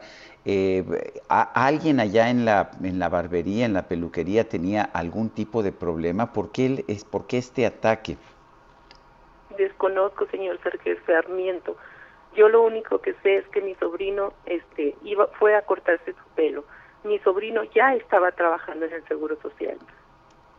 Él no tenía problemas con nadie, él era un hijo, lo vuelvo a repetir, ejemplar para sus padres, ejemplar para sus tías, para sus tíos, para sus para sus amigos, porque incluso este tuvimos la presencia también de sus amigos este de, de deporte, él practicaba el fútbol y, y todos comentan que era un, un gran amigo ejemplar.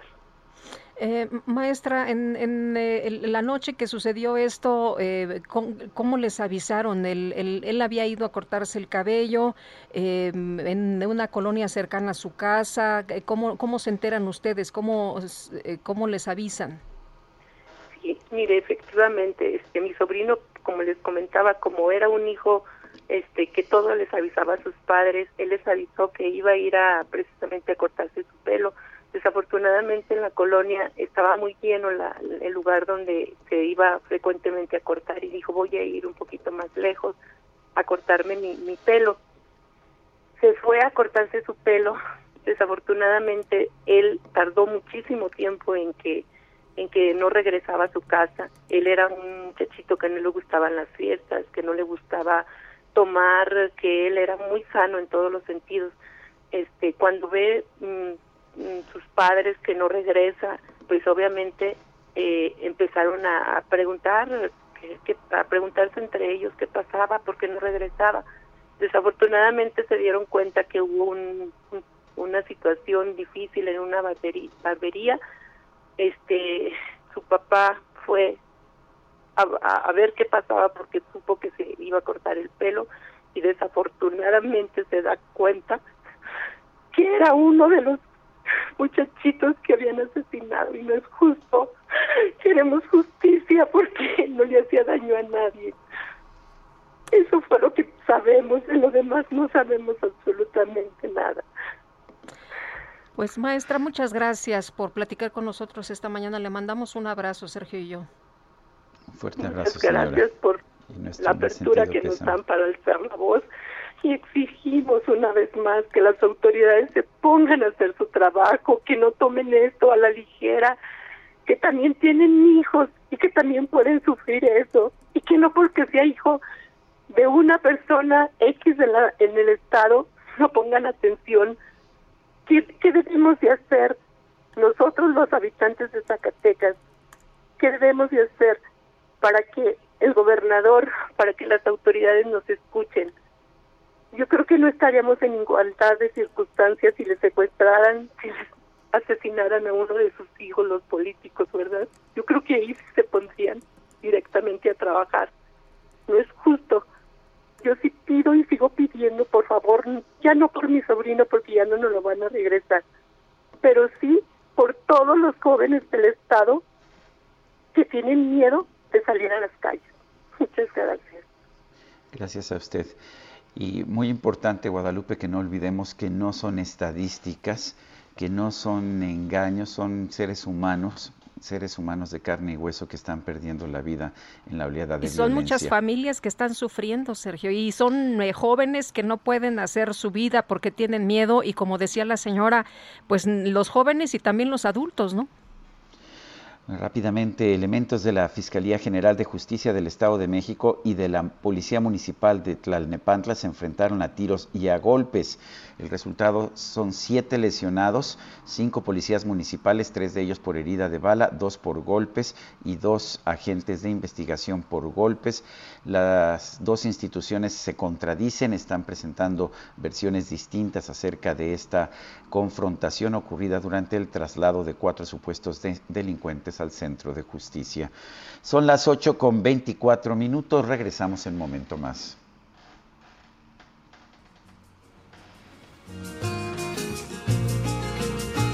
De Alto Cedro voy para Marcané, llego a Puerto voy para Mayarí.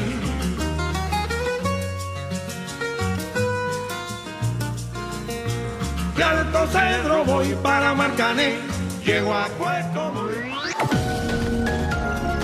Sergio Sarmiento y Lupita Juárez quieren conocer tu opinión, tus comentarios o simplemente envía un saludo para ser más cálida esta mañana. Envía tus mensajes al WhatsApp 5520 109647.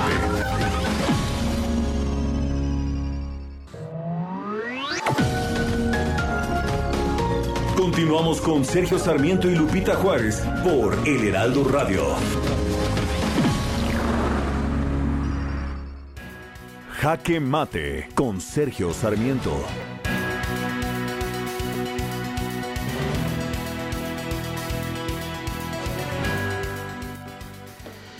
Preocupa de verdad que el gobierno de Puebla haya tomado control de la Universidad de las Américas Puebla a través de la Policía Estatal eh, apoyando a un patronato espurio, porque no hay otra forma de señalarlo así, que no tiene nada que ver con el patronato de la Universidad de Puebla que fue establecido por la Fundación Mary Street Jenkins, una fundación que ha tenido una larga trayectoria en nuestro país desde 1954, con toda una serie de apoyos a la ciencia, a la educación, a la cultura, al bienestar de nuestro país.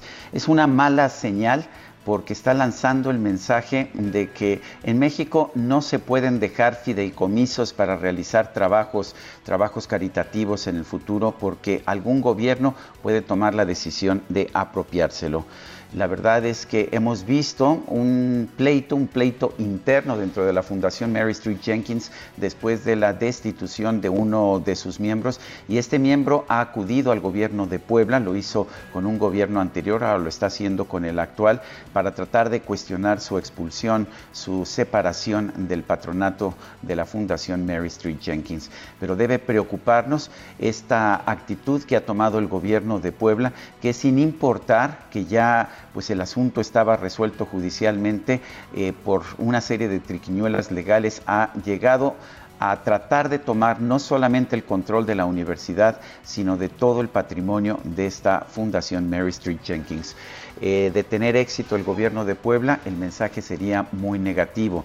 El mensaje sería que en México no hay seguridad jurídica para una fundación, para un legado de alguien que haya reunido dinero y que lo quiera utilizar para ayudar a los demás.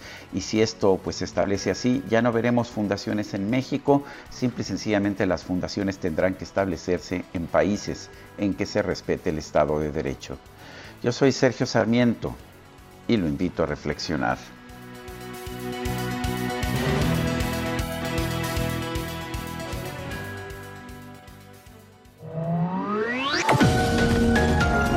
Para Sergio Sarmiento tu opinión es importante. Escríbele a Twitter en arroba Sergio Sarmiento.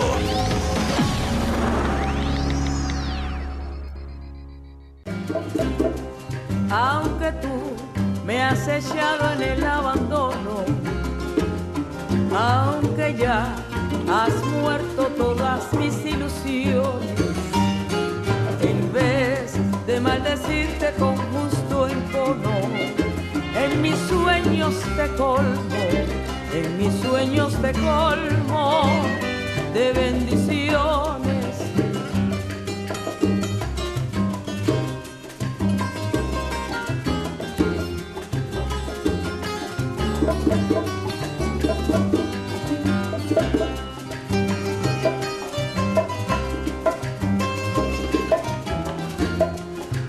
Estamos escuchando esta interpretación de Omar Portuondo con el Buenavista Social Club de la clásica de Miguel Matamoros, Lágrimas Negras.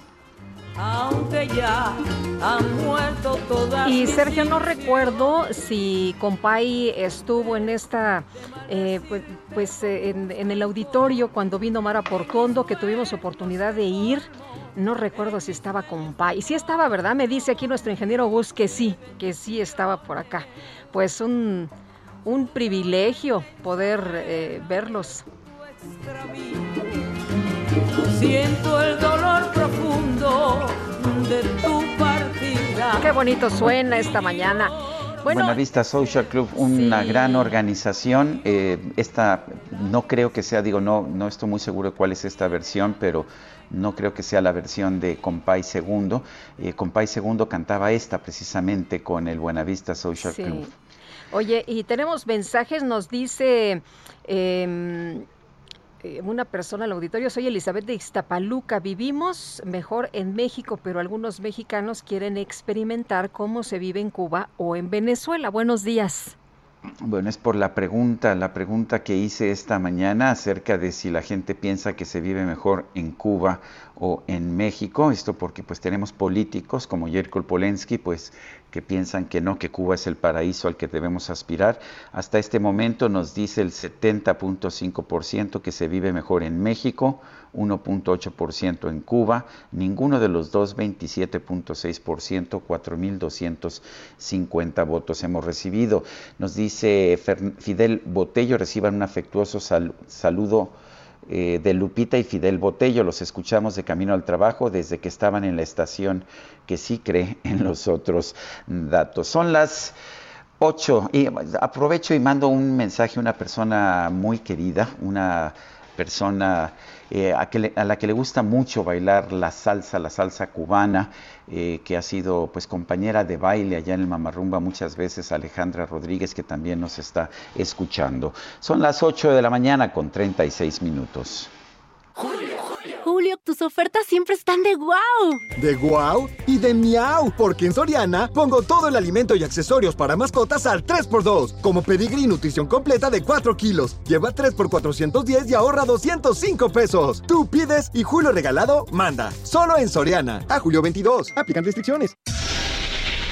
El Químico Guerra con Sergio Sarmiento y Lupita Juárez. Hola, Químico, ¿cómo estás? Buenos días. Hola Lupita, Sergio, conviene a veces hablar de otras cosas, ¿no? Abrir nuestro horizonte. ¿Cuáles han sido los seis grandes eventos, Sergio Lupita, que nos llevaron a donde estamos hoy, a la civilización que tenemos hoy? Bueno, pues hace 400 años el fuego, descubrir el fuego, hace 10.000 años la agricultura, hace 700 años la imprenta, hace cin- 150 años la máquina de vapor, hace 50 años el Internet. Vemos cómo se van acortando, ¿no? Sin una gráfica, los grandes eventos. Y el sexto gran evento, Sergio Lupita, la inteligencia artificial. Fíjense que estaba yo escuchando una entrevista que hizo la BBC de no, no, sé si te pudieras ubicar en otro, en otro punto, ya no te estamos escuchando, se perdió la comunicación. Pero bueno, pues a lo largo de la humanidad de estos eh, grandes eh, eh, descubrimientos, Sergio, que nos han llevado pues a, situaciones como ahora, ¿no? Estar conectados todos, eso está buenísimo. Y ya tenemos al químico. Ah, vámonos, vámonos con otras cosas, a ver si recuperamos al químico. Bueno, pues dos pasantes de la Universidad Michoacana de San Nicolás de Hidalgo se encuentran atrapadas en el municipio de Buenavista entre enfrentamientos de grupos criminales. Paola Mendoza nos tiene el reporte. Adelante, Paola. Muy buenos días, Sergio Lupita, y a, ustedes y a todo su auditorio. Como bien comentan, pues bueno, eh, señalar que el día de ayer, en medio de enfrentamientos entre grupos criminales en la zona del, de Tierra Caliente de Michoacán, en el municipio de Buenavista, Tomatlán, a través de un grupo de WhatsApp, una médico pasante de la Universidad Michoacana de San Nicolás de Hidalgo alertó a sus compañeros acerca de la situación de violencia que se vivía en la zona, pues más de 26 horas continuas de enfrentamientos entre grupos delictivos, el amago a los cortes de energía eléctrica y señal telefónica, y pues bueno, una amenaza constante de desalojar la ciudad o morir asesinados. En palabras de, la, de esta médico que mandó un mensaje de WhatsApp a sus compañeros, se lee las palabras, estamos atrapados, pasantes, nutrición y yo, cerraron todas las comunicaciones al pueblo, no hay entradas ni salidas, todo está rodeada, las balaceras y los granadazos no terminan. Comentarles que desde el pasado eh, domingo 11 de julio comenzaron los enfrentamientos entre grupos criminales en la región debido a la desaparición de un habitante de Tepalcatepec, según confirmó la Secretaría de Seguridad Pública de Michoacán, a quien el Grupo Autodefensa del municipio identificó como Ángel Gutiérrez Aguilar, uno de los principales fundadores del movimiento armado surgido en 2013 en contra del cártel de los Caballeros Templarios. También comentarles en este sentido que, pues bueno, el día de ayer ya se reportó que fue recuperado con vida a quien se le denominaba el Giro. Sin embargo, tras su desaparición, el día domingo comenzaron los enfrentamientos entre civiles armados en la cabecera municipal de Buenavista, al menos cuatro puntos carreteros fueron trozados con maquinaria en la carretera Quiroga-Tepalcatepec y Carapan Playa Sur, así como bloqueos a la circulación carretera con vehículos incendiados. El saldo extraoficial de la agresión son más de 25 muertos.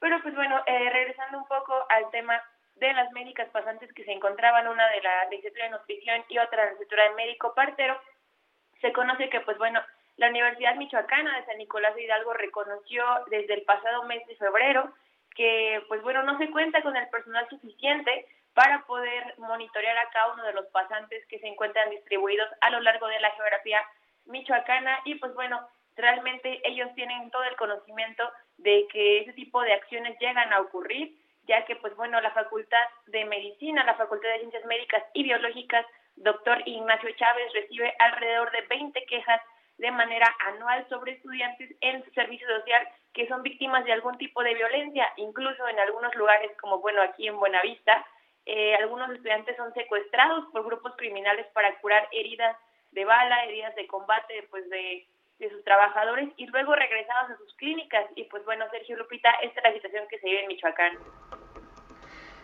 Muy bien, Paola, gracias por el reporte. Estamos para informar. Muy buenos días. Buenos días.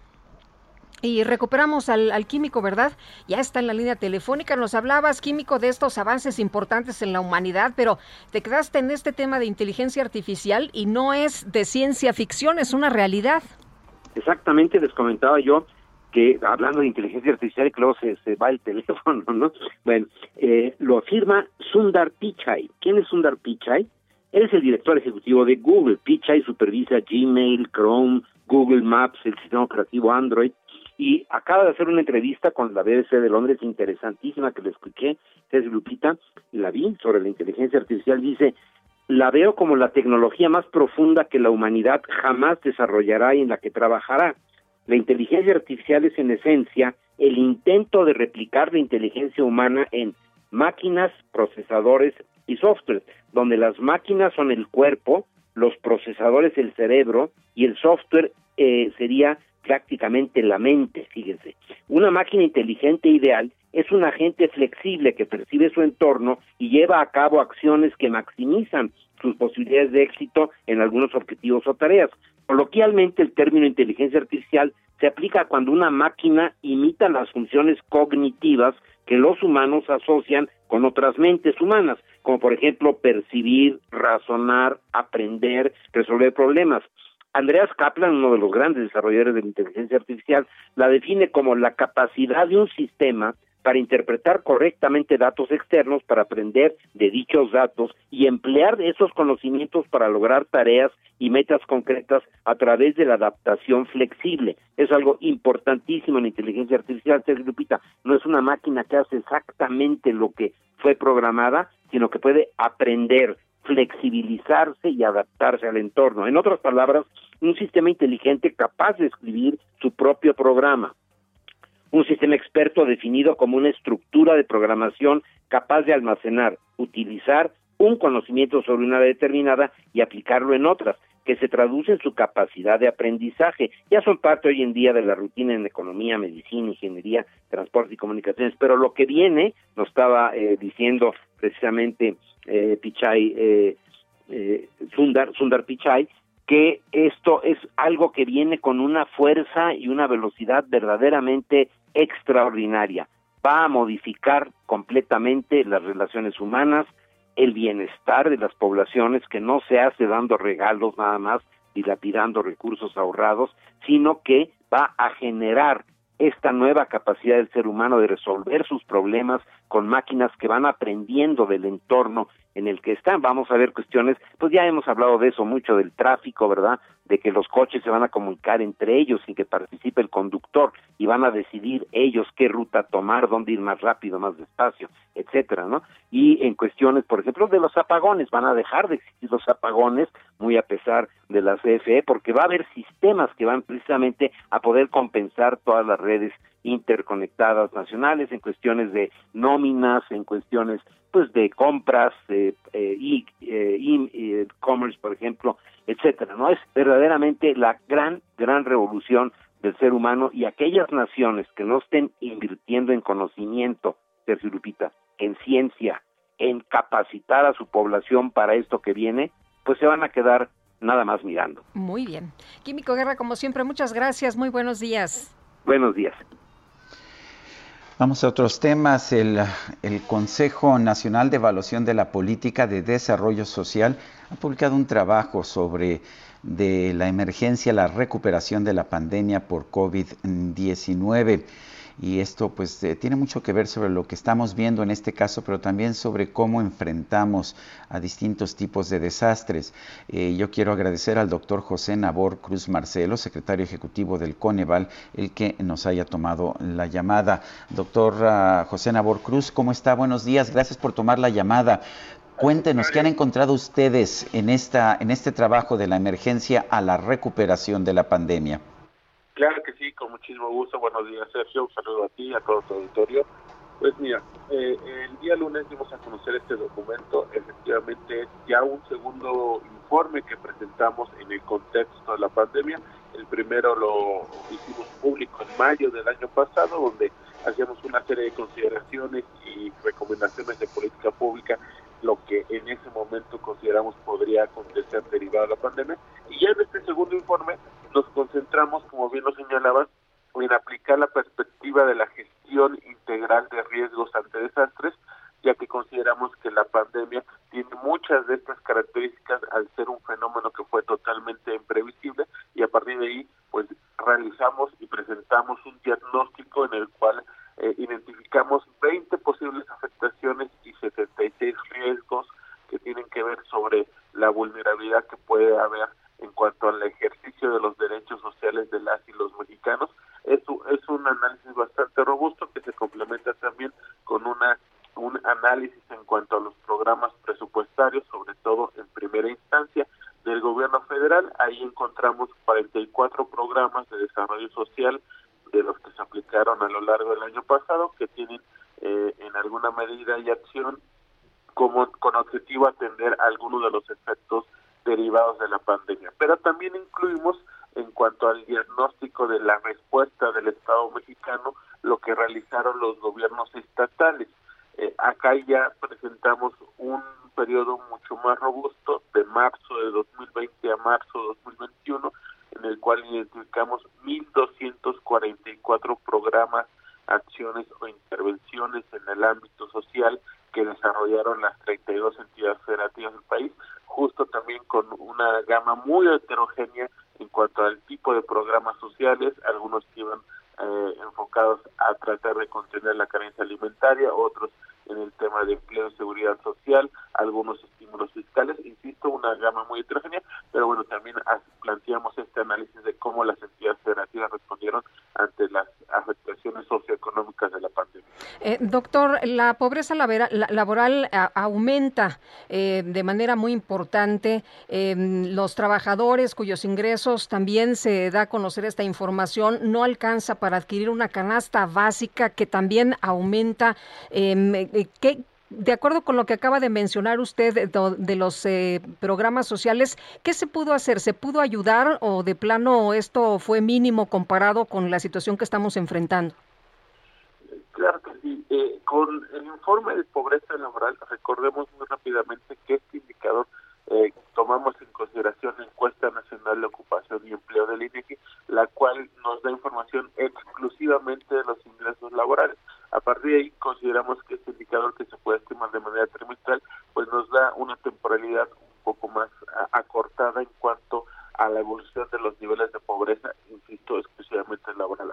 lo que reportamos fue este incremento de cuatro puntos porcentuales, pero lo que va a publicar el INEGI eh, ya prácticamente dos semanas, el 28 de julio, que va a ser la encuesta nacional ingreso-gasto de los hogares 2020, en esa encuesta sí vamos a tener la desagregación de distintas fuentes de ingreso, como pueden ser transferencias monetarias por programas sociales de los tres niveles de gobierno, las remesas, los ingresos por renta y capital, y ahí vamos a tener con mucha mayor claridad cómo fue la evolución o el impacto y, y que en qué porcentaje inclusive de los ingresos de los hogares más eh, vulnerables tuvieron o representaron los programas sociales. Ahí sí ya vamos a tener las condiciones para poder eh, con cuál fue el impacto de los programas sociales eh, en nuestro país, pero sí es importante destacar en cuanto a la pobreza laboral, que es la información que damos a conocer en este análisis, pues este incremento de cuatro puntos porcentuales ya en un periodo anualizado, pues sí tiene que ver mucho con la pérdida de empleos que tuvimos, sobre todo en el segundo y tercer trimestre del año pasado,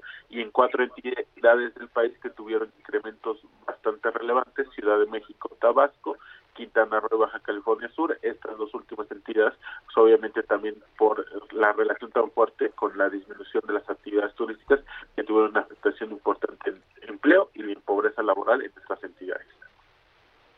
Senador Cruz Marcelo, secretario ejecutivo del Coneval, gracias, gracias por conversar con nosotros. Al contrario, muy buen día, muchas gracias. Buenos días. Bueno, y en otros temas, un comando entró a la subdelegación de la Fiscalía General de Justicia de Tamaulipas con base en Reynosa para rescatar a un líder delincuencial que había sido detenido en días pasados. Pues ya parece que nada los detiene, ¿no? Aunque les digan, a ver, mira, esta es la Fiscalía General de Justicia de Tamaulipas, pues se aventaron a rescatar a este delincuente y Carlos Juárez nos tienes todos los detalles.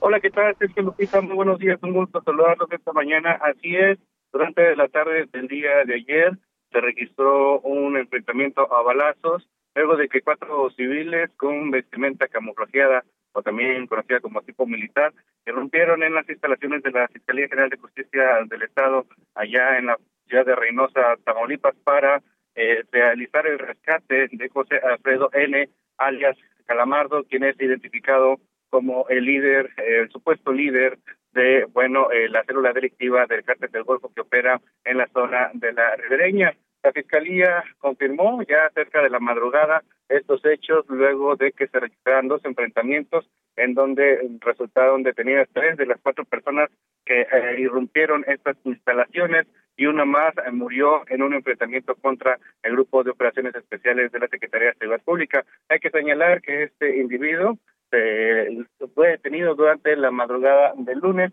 que ya iba a ser presentado ante las autoridades competentes para comenzar una audiencia. Sin embargo, pues estas personas, que incluso una de ellas presentaba una supuesta credencial de la Secretaría de la Defensa Nacional, llegó hasta estas instalaciones y logró rescatarlo. Cabe señalar que este sujeto se le denomina como uno de los eh, eh, de los criminales que opera en la zona de Vías Ordaz, además de que también eh, se logró eh, la, la, captura de estas personas. Sin embargo, el también conocido como Metro, Metro 28 se encuentra prófugo, mientras que las autoridades de Tamaulipas realizan operativos para lograr su recaptura. Hace la información, Sergio Lupita, desde Tamaulipas. Muy bien, Carlos, muchas gracias. Buenos días. Muy buenos días. Y vámonos a las calles de la Ciudad de México. Alan Rodríguez está ya en Peralvillo. Adelante, Alan, ¿qué nos tienes? Lupita, Sergio, muy buenos días. Esta mañana se registró una persecución policíaca. Elementos de la Secretaría de Seguridad Ciudadana intentaron detener a tres sujetos que viajaban a bordo de un vehículo color rojo de la marca Mazda sobre la avenida Eje Central Lázaro Cárdenas. Sin embargo, la tripulación y el conductor de esta unidad decidieron emprender la huida. Sin embargo, chocaron en el cruce de la avenida Juventino Rosas de la colonia Peralvillo. En este punto derribaron un un árbol y también chocaron contra un taxi que se encontraba estacionado, causando daños también a una persona que se encontraba en este punto. Afortunadamente ya esta persona fue atendida y las personas responsables de este vehículo ya fueron asegurados y presentados ante el Ministerio Público de la Alcaldía de Cuauhtémoc. Afectada la circulación de la avenida Juventino Rosas, sin embargo, ya será dentro de unos minutos en cuanto retiren las unidades afectadas. Por lo pronto es el reporte que tenemos. Alan Rodríguez, muchísimas gracias. Muy buen día. Son las 8 de la mañana, 8 de la mañana con 53 minutos. Eh, 8 con 53. Queremos recordarle nuestro número para que nos haga usted llegar sus mensajes, pueden ser de texto o de voz, a través de WhatsApp. El número es el 55 2010 96 47. Repito, 55 2010 96 47. Regresamos en un momento más. Mándame un WhatsApp, mándame un WhatsApp.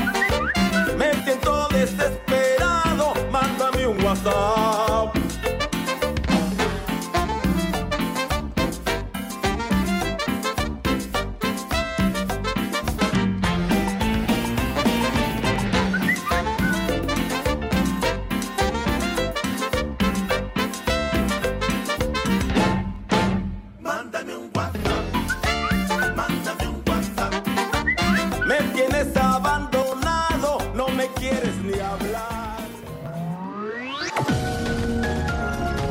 Sergio Sarmiento y Lupita Juárez quieren conocer tu opinión, tus comentarios o simplemente envía un saludo para ser más cálida esta mañana.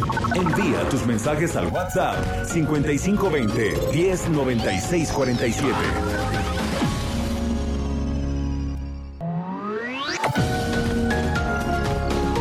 Continuamos con Sergio Sarmiento y Lupita Juárez por El Heraldo Radio.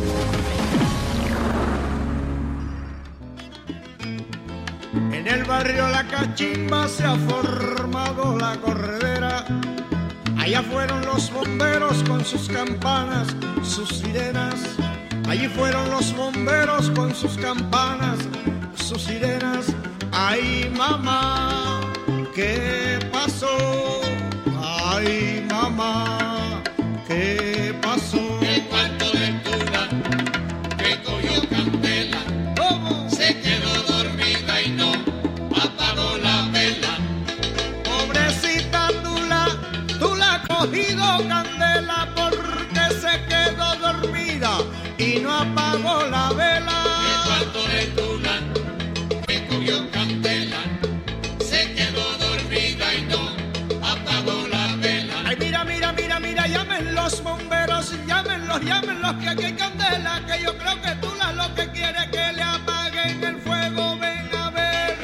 Bueno, pues esto es para fiesta, mi querida Guadalupe, el cuarto de Tula, una canción escrita por Compay Segundo y Sergio González Ciaba, y estamos escuchando la interpretación de todo el Buenavista Social Club, sí, todo el conjunto aquí interpretando el cuarto de Tula, uno de los sones más reconocidos de toda la historia. Escuchemos.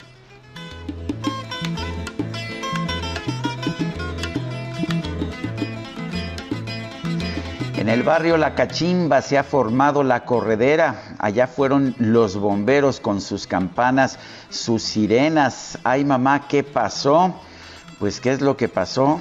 Le cogió candela al cuarto de Tula, se quedó dormida y no apagó la vela. ¿Cómo ves, Guadalupe? Hay que tener cuidado cuando te quedas dormida. Ya, qué barbaridad, qué tragedia.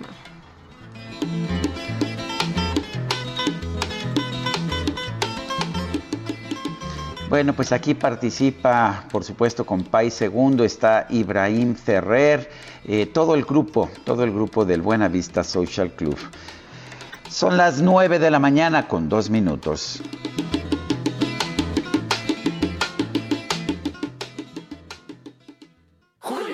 Mi amor, ¿viste mi topper? Shh, guarda silencio, estoy conectada. Para guardar, conéctate a Soriana, porque pongo todos los plásticos del hogar y cristalería al 2x1. Sí, plásticos del hogar y cristalería al 2x1. En tienda o en línea, tú pides y Julio Regalado manda. Solo en Soriana. A julio 20. Aplican restricciones. Y ya está con nosotros Agustín Basabe, analista político en este espacio. ¿Cómo estás? Buenos días. Buen día, Lupita. Buen día, Sergio. Eh, pues escuchando y leyendo todas las especulaciones en torno a la lista que el presidente hizo de precandidatos o de aspirantes a la presidencia de la República por parte de Morena. El famoso destape, él dijo que él es el destapador y que tiene muchas corcholatas. Eh, y, y, las interpretaciones que de, de esto se hacen. Yo he escuchado gente que dice que lo hizo porque ya estaba desatada la lucha por la sucesión y que no quería que se le escapara y entonces él lo hizo para regularla. No, me parece que, que están errados quienes piensan eso. Creo que tiene tres razones para haber hecho eso. La primera es quitarle presión a Claudia Sheinbaum. Claudia, eh, todos los que conocemos al presidente eh, sabemos que es su consentida, es la más cercana a su corazón, es eh, su predilecta para la sucesión. Yo creo que bueno, nadie de quienes conocen, insisto, a Andrés Manuel López Obrador lo duda. Y eso empezaba a hacerle daño, y más con todo el problema que hubo y la tragedia de la, del metro, eh, que de, aunque se le cargó más a Marcelo Ebrard, bueno, pues le, toca también de refilón a ella. Eh, estaba muy concentrada la atención ya en Claudia Sheinbaum, en la jefa de gobierno, y al dar esta lista de nombres el presidente diluye un poco eh, la atención y mucha gente empieza a decir, ah, entonces también están en juego ellos, entonces ya no solo hay que pegarle a Claudia. Esa es la primera. Eh, la segunda es eh, la típica cortina de humo, creo que le sirve también para distraer a la gente de otros temas que no le son favorables, como el de su hermano, el video, muchas otras cosas que han estado pasando últimamente. Y la tercera es para darle a los otros que puso en la lista, que a mi juicio no tienen ninguna posibilidad en condiciones normales. Es decir, si él tuviera que tomar la decisión mañana, eh, con el poder que tiene ahora, sin haberse debilitado, eh, llegando a plenitud de facultades, ninguno de los otros, a mi juicio, sería elegido por él, porque él es el que va a escoger al candidato de Morena. Y sin embargo, al nombrarlos, sobre todo algunos de ellos, les da esperanzas para que no se desbalaguen, para que no eh, deserten, para que no se vayan, eh, este, digamos, pensando en, competir por otros partidos. Creo que es, es, una finta, es un, un estilo eh, Ruiz Cortinesco. Ruiz Cortines eso hacía y creo que le gusta mucho ese estilo al presidente López Obrador eh, es adepto a las anécdotas de Ruiz Cortines.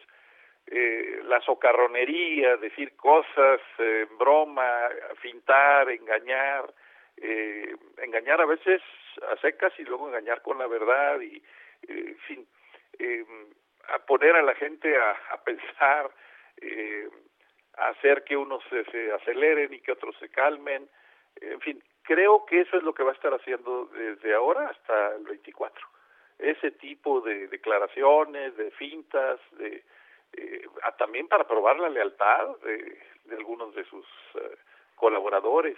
En fin, me parece que todo ese juego de, del destape o de los eh, destapados tiene que ver con estas tres razones fundamentalmente. Esa es como yo lo veo al menos, ¿no? Bien, pues Agustín, muchas gracias como siempre, que tengas un buen día. Gracias Lupita, gracias Sergio, les mando un abrazo y saludos al auditorio. Gracias. Son las nueve, nueve de la mañana con siete minutos. El presidente de la Junta de la Reserva Federal allá en los Estados Unidos, Jay Powell, eh, ha hecho declaraciones que deben, de hecho, incidir sobre los mercados. Dice que la inflación se ha incrementado notablemente y probablemente se va a mantener elevada en los próximos meses antes de moderarse.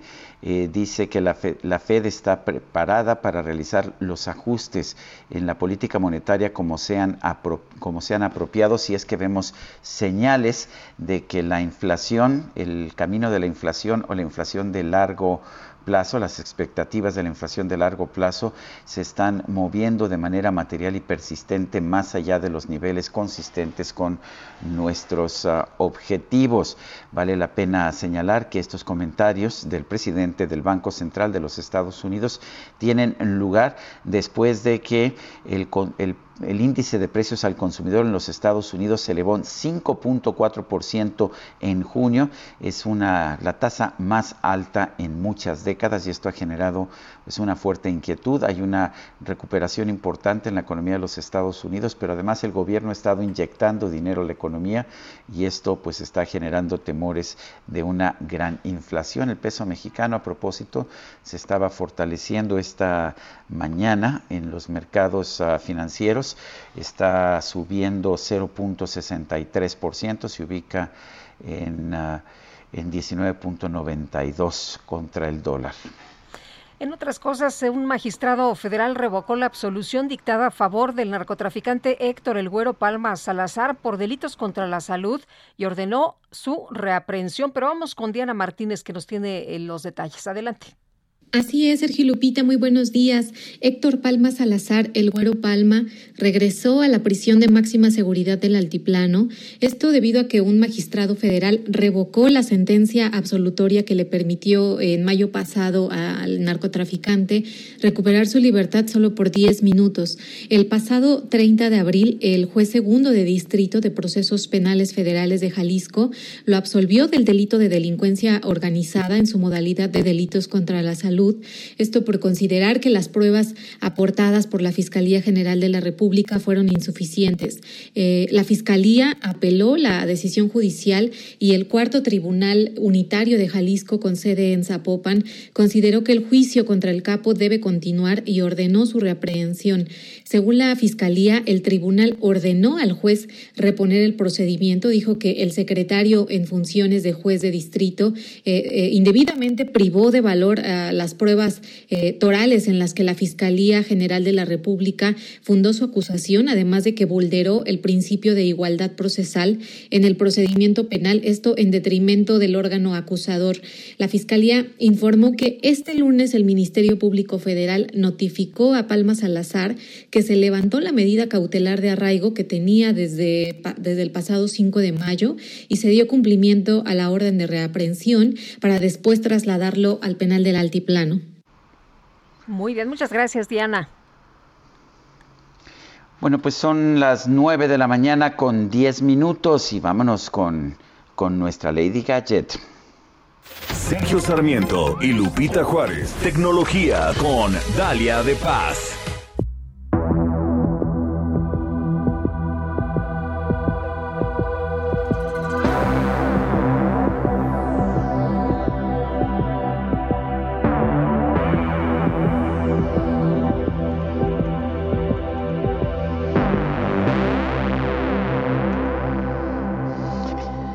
Dalia de Paz, ¿qué nos tienes esta mañana? Adelante. Muy buenos días, querida Lupita, querido Sergio, amigos. Como cada semana me da mucha alegría saludarlos y hoy les tengo algunas noticias tecnológicas exclusivas para este espacio, así que arranco contándoles que a partir de hoy, sí, hoy miércoles, estará disponible en Netflix el top 10 de niños y el correo electrónico de recapitulación de niños. Y como saben, los diferentes servicios de streaming ofrecen sus propias herramientas y funciones para proteger a los más pequeños de la casa del contenido inadecuado para ellos. Así que después de más de seis meses de pruebas para garantizar que los padres o cuidadores puedan tomar decisiones informadas sobre lo que ven sus familias, Netflix lanza estas dos nuevas funciones para ayudar a tomar mejores decisiones al mismo tiempo que permiten a los niños descubrir nuevas películas y programas en la plataforma. En el caso del top 10 para niños, este funcionará exactamente como lo vemos en nuestro perfil, solo que como les comento, aparecerán los perfiles infantiles y familiares. Aquí podremos ver lo que es popular y útil para ellos, los preadolescentes y los padres a la hora de decidir qué ver, especialmente cuando lo ven juntos. Además nos mostrará los títulos infantiles más populares en general, incluyendo programas y películas en cada país con una clasificación de madurez PG o inferior. También se actualizará diariamente y por cierto esta lista tendrá un distintivo rojo de top 10 siempre que aparezcan en los perfiles infantiles en todos los dispositivos. Por otro lado, y en la función correo electrónico de recapitulación, eh, proporcionará a los papás formas únicas para que sepa cómo interactuar con ellos sobre la base de sus intereses, recomendaciones basadas en los programas y películas favoritos de su hija, hijo, tablas de temas principales que muestran los tipos de programas que más le gustan, como ciencia y amistad, entre otros. Y por último, consejos sobre cómo utilizar estas herramientas y la configuración de los controles que es importantísimo. Para los que se quedaron con alguna duda, en el podcast de Sergio Lupita podrán escuchar a detalle esta info del top 10 de niños que ya está disponible desde hoy miércoles en su cuenta de Netflix y en todos los dispositivos excepto en el Apple TV. Cualquier duda, por favor, no duden en contactarme. Me encuentran como Dalia de Paz en Twitter e Instagram. Oigan, y hablando de niños, les platico que encontré una muy buena alternativa para ellos, sobre todo ahora que están de vacaciones y que la tecnología puede ser un gran aliado para mantener su mente activa, repasar conceptos y evitar un posible desaprendizaje. Así que un buen método de aprendizaje online de matemáticas y lectura para los peques que ya anduve probando es SmartTick. Esta herramienta cuenta con diferentes contenidos relacionados con la lectura y las matemáticas, aunque también incluye sesiones de lógica y programación. Vi por ahí que hay un área dentro de este sitio llamada vacaciones donde de forma alterna se realiza una sesión diaria de 15 minutos de matemáticas, lectura, lógica y programación o hay una versión premium que dura 30 minutos. Aquí ya dependerá de lo que usted considere que su chamaco necesita. La verdad es que el costo de este método me parece muy accesible. Echen un ojo a la página de SmartTick México. Ahí en mi Instagram y en Twitter de Alepas les comparto más info. Y ahora sí, y ya para concluir y para los amantes de todos los accesorios de Apple, ayer la firma californiana presentó su nueva batería externa inalámbrica con MagSafe para los iPhone 12 llamadas MagSafe Battery Pack, la cual permite cargar la batería de su teléfono de manera inalámbrica. Esta es la primera vez que la compañía lanza una con tecnología eh, MagSafe, que ojo aquí funcionará con el iPhone 12, 12 mini, 12 Pro y 12 Pro Max. Esta nueva batería proporciona carga inalámbrica segura y confiable, así lo señala la compañía, ya que los imanes la mantienen adherida en todo momento a este modelo de Apple. Aún no hay fecha de disponibilidad para México ni precio, pero sí para Estados Unidos. Este 26 y 27 de julio llegará por allá y costará 99 dólares, es decir, unos 2 mil pesos. Habrá que probarla, pero eso sí, lo que ya pedí es mi correa para el Apple Watch con los colores de nuestra bandera, que si no la han visto, háganla porque está hermosa. Sergio Lupita, amigos, les mando un abrazo y cualquier duda ya saben, me encuentran en Instagram como Dalia de Paz. Eh, les mando muchos besos y les deseo un feliz miércoles. Dalia de Paz, muchísimas gracias. Fuerte abrazo. Son las 9 de la mañana con 16 minutos. Bueno, Sergio, y en este momento me levanto y también me uno a la ovación para Arcelia Ramírez el fin de semana en el Festival de Cannes. La actriz mexicana recibió una ovación de ocho minutos, ocho minutos por su trabajo, por su papel en la civil. Arcelia Ramírez, muchas gracias por platicar con nosotros esta mañana. Muy buenos días. Al contrario, muchísimas gracias a ustedes que me dan la oportunidad de platicar con, con todo el público, con todo su público y con ustedes, por supuesto. Arcelia, cuéntanos sobre la civil, ¿Qué, qué, qué película es, qué es lo que podemos ver en la civil. Pues mira, es un es una una película que dirige Teodora Mijay, que es eh, una realizadora de nacimiento rumana, eh, criada en Bélgica y un poquito mexicana también. Eh, es un guion que hicieron ella y Abacuca Antonio de Rosario, que es un escritor mexicano de Tamaulipas que conoce muy bien la violencia en este país y los dos se dieron a la tarea de, eh, primero tenían la intención de hacer un documental sobre las, las mujeres que tienen hijos desaparecidos y después pues decidieron hacer una ficción recogiendo por supuesto los testimonios de, de todas estas mujeres. Encontraron a una en especial extraordinaria y a partir de ahí, eh, bueno, ella fue la que inspiró el personaje de Cielo, que es el personaje que interpreto yo, que es una mamá eh, un poco sumisa, abnegada, recién separada del, del marido que la ha traicionado y que anda con una mujer más joven y que tiene una mujer, una hija adolescente y que esta hija es secuestrada por por un cártel local y que ella va a buscar eh, apoyo en las autoridades, eh, no lo encuentra, eh, le va a pedir apoyo al exmarido que entorpece toda la situación, así que cuando de pronto se ve sola y desesperada, decide tomar la justicia por su propia mano y emprender la búsqueda de la verdad de lo que le pudo haber pasado a su hija. Arcelia, tienes una trayectoria muy importante, reconocida en eh, México y reconocida en diferentes partes, pero ¿cómo, cómo recibes esta, eh, pues esta ovación de ocho minutos? ¿Cómo recibes este aplauso y este reconocimiento a tu trabajo? Pues fue totalmente inesperado y, y sí muy emocionante, la verdad. Estábamos todos muy sorprendidos, pero felices, contentísimos de que una película así tuviera este reconocimiento. Ya de entrada eh, agradecíamos mucho al Festival de Cannes por haber seleccionado a la película en esta sección, que es una cierta mirada, eh, porque por supuesto que, que es un escaparate extraordinario para cualquier película. Pero la ovación del público y esa ese recibimiento yo creo que que sí nos nos pues nos nos sorprendió mucho pero pero creo que, esos ocho minutos fueron producto de la empatía que sintió el público con, este personaje. Creo que fue esa ovación es para todas las mujeres que en este momento están viviendo una situación tan tan terrible. Es una película me imagino que debe haber tocado corazones allá en Cannes pues sí, sí, sí, la verdad es que eso fue lo que nos transmitió el público, la gente estaba muy conmovida y, lo que se ha escuchado así de, boca a boca es que es que pues que sí conectó y, no y creo que, también tiene que ver con que la directora además de haber hecho una una investigación muy responsable creo que, que tuvo la buena distancia para tratar un tema tan complejo como como este y, tú bien lo, lo dices, un tema complejo, un tema bien fuerte, bien duro, ¿no? Que no se ha terminado, que es eh, pues eh, una cosa que sucede lamentablemente en diferentes partes del mundo, pero aquí en México eh, lo seguimos padeciendo, lo seguimos sufriendo, Arcelia.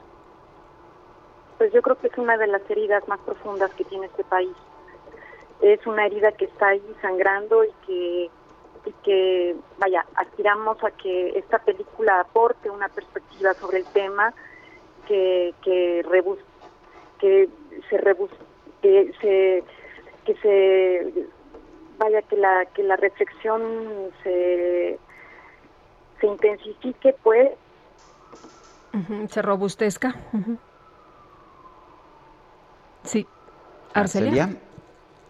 Parece que la, la perdimos ahí la, la comunicación. Alcanzo a escuchar algo, pero no sé si eh, si, ya se nos fue, Arcelia Ramírez, que Sergio, pues eh, imagínate nada más este reconocimiento a su trabajo, este reconocimiento como actriz, pero también esta película que fueron a, presentar allá en Cannes. Bueno, pues eh, gracias Arcelia Ramírez, ya no pudimos hacer el, el contacto de nueva cuenta, anda por allá en Francia, pero le apreciamos mucho, como siempre, que pueda platicar con nosotros. Yo la recuerdo el primer papel que me impactó mucho, La mujer de Benjamín, que fue el primer papel donde donde la vi y donde me pareció extraordinaria. En fin, son las 9 de la mañana con 21 minutos. Vamos a un resumen de la información más importante. Desde Palacio Nacional, el presidente López Obrador reconoció que tiene diferencias con la cúpula empresarial española y con el gobierno de ese país por la negativa a ofrecer una disculpa por los abusos cometidos durante la conquista.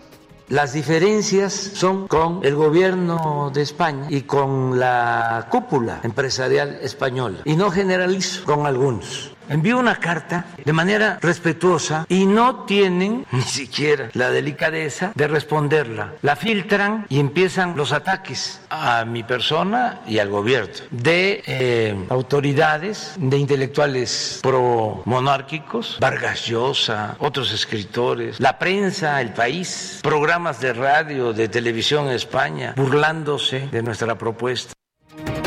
Y por otro lado, el primer mandatario denunció que un grupo de conservadores de clase media acudió a protestar frente a la Embajada de Cuba en México con una actitud clasista y racista unos conservadores de clase media que se hacen pasar o son defensores de derechos humanos y hay una confrontación afortunadamente menor, pero sí hay insultos. Entonces uno de los participantes le dice a un eh, funcionario de la Embajada de Cuba, bueno, no lo voy a repetir, el de derechos humanos. ¿Es posible que este señor esté preparado académicamente o sea considerado como gente de bien, pero su clasismo, su racismo, lo trae a flor de piel. Eso no debe de ser un modelo. Por eso hablo de una nueva clase media.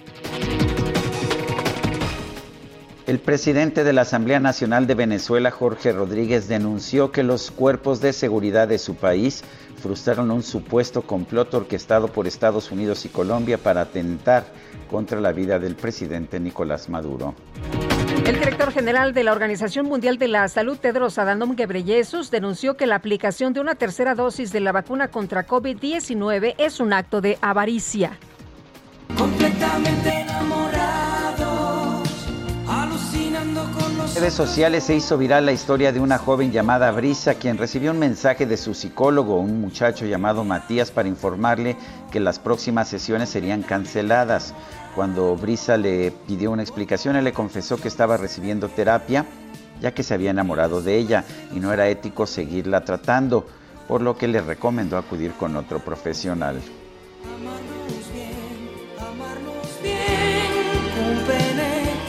¿Alguna otra cosa, alguna otra cita? Vamos a una pausa y regresamos.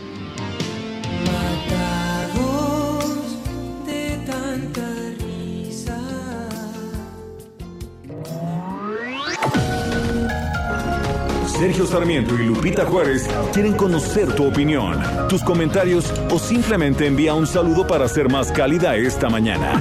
Envía tus mensajes al WhatsApp 5520 109647.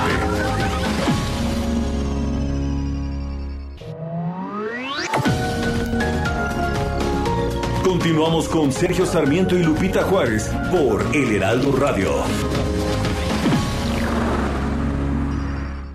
Amigos del Heraldo Radio, con Citibanamex y Bancanet Empresarial estás a un paso de hacer crecer tu empresa, porque puedes realizar operaciones desde cualquier lugar, en cualquier momento, desde el portal. Conoce tu saldo o descarga tu estado de cuenta desde donde estés. Conoce más sobre Bancanet Empresarial y aprovecha todos los beneficios y herramientas que diseñamos para resolver tus necesidades y las de tu empresa.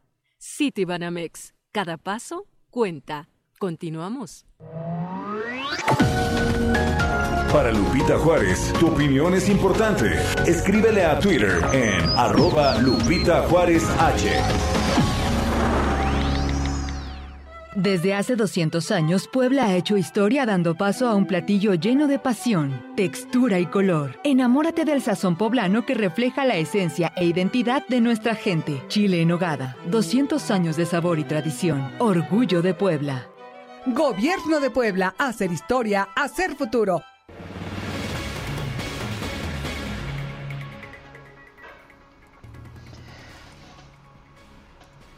Bueno, pues este lunes Bárbara Tijerina, experta en comunicación no verbal, presentó su libro Lenguaje sin palabras. Y de hecho, Bárbara nos ayuda muchas veces a tratar de entender este lenguaje sin palabras que utilizan los políticos y otros personajes públicos. La tenemos en la línea telefónica. Bárbara, ¿cómo estás? Buenos días. Hola Sergio, ¿qué tal? Un gusto estar contigo y con tu auditorio esta mañana. Lenguaje sin palabras. Muchas veces sin palabras se dicen muchas cosas. Cuéntanos. Mira, ahorita decías que muchas veces analizamos a los políticos y los políticos es porque están en el foro y los vemos, pero realmente todos estos errores de congruencias que vemos entre lo que dices y lo que muestras, pues los vemos en todos los ambientes. En este libro de Lenguaje sin Palabras, eh, lo que trato de hacer es invitar a la gente a entrenar ese músculo de la observación para detectar, para anticipar, como dice la gente del FBI. Si puedes ver el lenguaje no verbal de alguien, puedes ver qué tan veraz es y puedes anticipar. Incluso, por ejemplo, en las entrevistas de trabajo, mira, dicen que de la comunicación solamente 7% son las palabras. Todo lo demás es la postura, dónde pones las manos, qué haces con el tono de voz, y cuidamos tanto las palabras y cuidamos tanto el currículum y cuidamos tanto el discurso cuando la gente realmente se queda con cómo lo dijiste.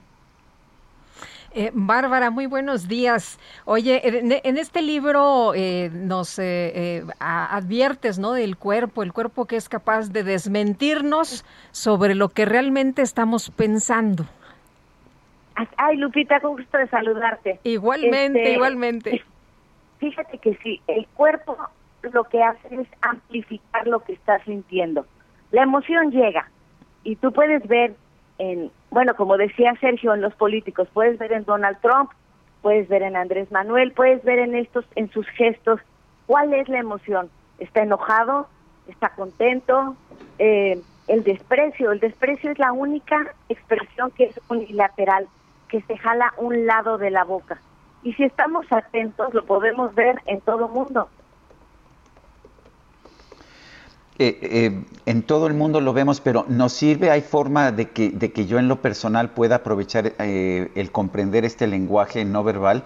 ¿Y en qué nos ayuda tu libro, Lenguaje sin Palabras, para, pues para esto, para aprovechar esta información? Nos ayuda en dos sentidos, Sergio. Por un lado, en observar, en observar a la gente. O sea, ¿qué tal que el contador que te dijo que ya había depositado el cheque empieza a tiemblarle la pierna. Ahí, ahí hay una señal, ¿no? O bueno, esa persona que te dice que te ama, pero voltea a mirar hacia abajo y dices, a ver, no. Entonces, te sirve para aprender a observar en la gente. Uy, ¿se nos cortó? Pues sí, parece que, se nos cortó la llamada, vamos a tratar de recuperarlo y, evidentemente Guadalupe cada vez que vemos a un político, eh, efectivamente su lenguaje no verbal nos dice muchísimas cosas, la manera en que se expresa, si sonríe, si no sonríe, de qué manera sonríe, eh, si la sonrisa es sardónica, si es una sonrisa pues amable, todo eso nos va diciendo realmente cómo Oye, si nos promete este algo, ¿no? Si nos promete algo y cruza los brazos, ¿no? A lo mejor nos está diciendo que nos va a llevar la tristeza. Pero Bárbara Tijerín está de nueva cuenta y Bárbara nos hablabas precisamente de lo importante que es saber leer este lenguaje, este lenguaje que pues es eh, a, través de, de todos nuestros movimientos. Así es, este Lupita, mira, como decía Peter Drucker, lo más importante es escuchar lo que no se dice. Y, y, como te decía, es en dos sentidos, hay que aprender a observar, pero uno mismo tiene que ser congruente entre lo que hace, lo que dice y lo que muestra para ser más persuasivo. ¿Quién no quiere ser más persuasivo? Oye, y, bueno, hablabas eh, también de la comunicación no verbal y yo leía un dato que representa 93% del impacto que vamos a causar en los demás o que los demás van a causar en nosotros. Así es, al final te preguntas, oye, ¿y cómo lo viste? ¿Cómo lo escuchaste? ¿Sonó convincente? Y de hecho en el libro pongo qué tan nuevo es el estudio del lenguaje no verbal. Hoy en día, bueno, en Harvard hablan de la importancia de enseñarlo desde los pequeños. Pero fíjate, en el libro del Quijote, Miguel de Cervantes Saavedra ya le decía a Sancho que cuando entregara una carta a su amada, que por favor anotara si se sonrojaba, si movía los pies, si se emocionaba, porque decía es más importante todo lo que tú veas que lo que ella me vaya a contestar. Incluso, incluso lo... Sí. ¿Nos escuchas, Bárbara? Bueno, sí, perfecto. sí. Eh, nos decías... E incluso lo cito a Sancho que le dice, entre los amantes, las acciones y movimientos que muestran cuando de sus amores se trata son certísimos correos que traen las nuevas de lo que allá en el interior del alma pasa. Entonces, desde, desde el Quijote, y bueno, siempre les, cuestiono, ¿qué hubiera sido de, de Gandhi en la historia si hubiera vestido de traje y corbata, si su lenguaje no verbal no hubiera sido congruente? ¿Qué hubiera sido de Hitler? Y, ahorita que hablamos de, de Fidel Castro, bueno, pues todo estaba planeado, su imagen, sus haces, y luego ahorita nos brincan las incongruencias. Bueno. Bárbara Tijerina, experta en comunicación no verbal, ¿en qué editorial está tu, tu libro? La editó Penguin Random House, editorial Aguilar, y está a la venta en todas las plataformas digitales y tiendas de autoservicio. Bueno, pues gracias Bárbara, eh, gracias Bárbara Tijerina por invitarnos a leer el libro Lenguaje sin Palabras. Son las 9 con 38. Lo mejor de México está en Soriana. Manzana Red Delicious a granel a solo 29.80 el kilo. Melón chino a solo 9.80 el kilo. Y carne molida de res especial 80-20 a solo 69.90 el kilo. Martes y miércoles del campo de Soriana. A julio 14. Aplican restricciones.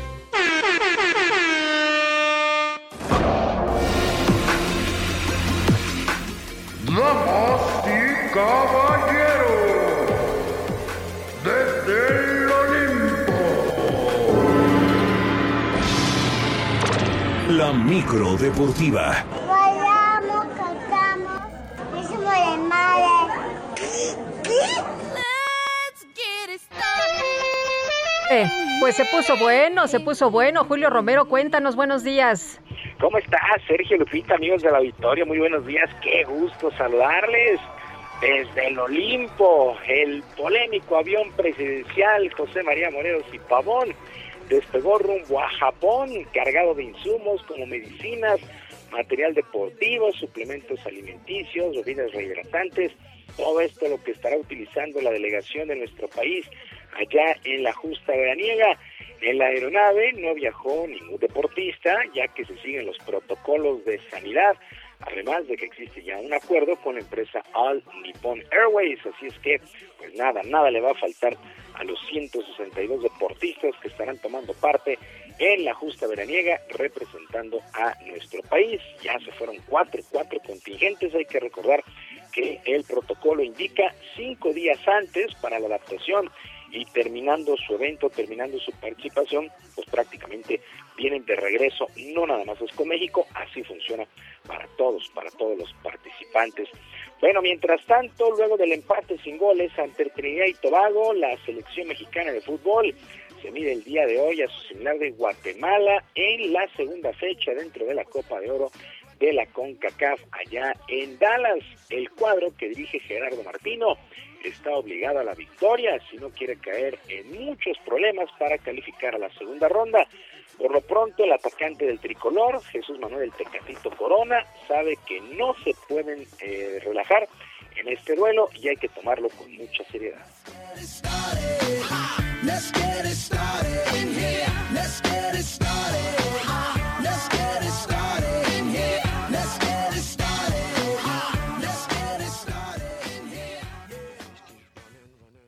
Siempre lo he dicho sin discriminar a, a, los, a los, rivales con, con, los que nos enfrentamos en la Copa Oro. Eh, siempre hay que jugar como si jugáramos con, con los equipos europeos eh, para sacar lo mejor de nosotros, para llegar a, al, cuarto partido, para pasar al quinto, eh, que con esas mismas ganas de, de querer soñar.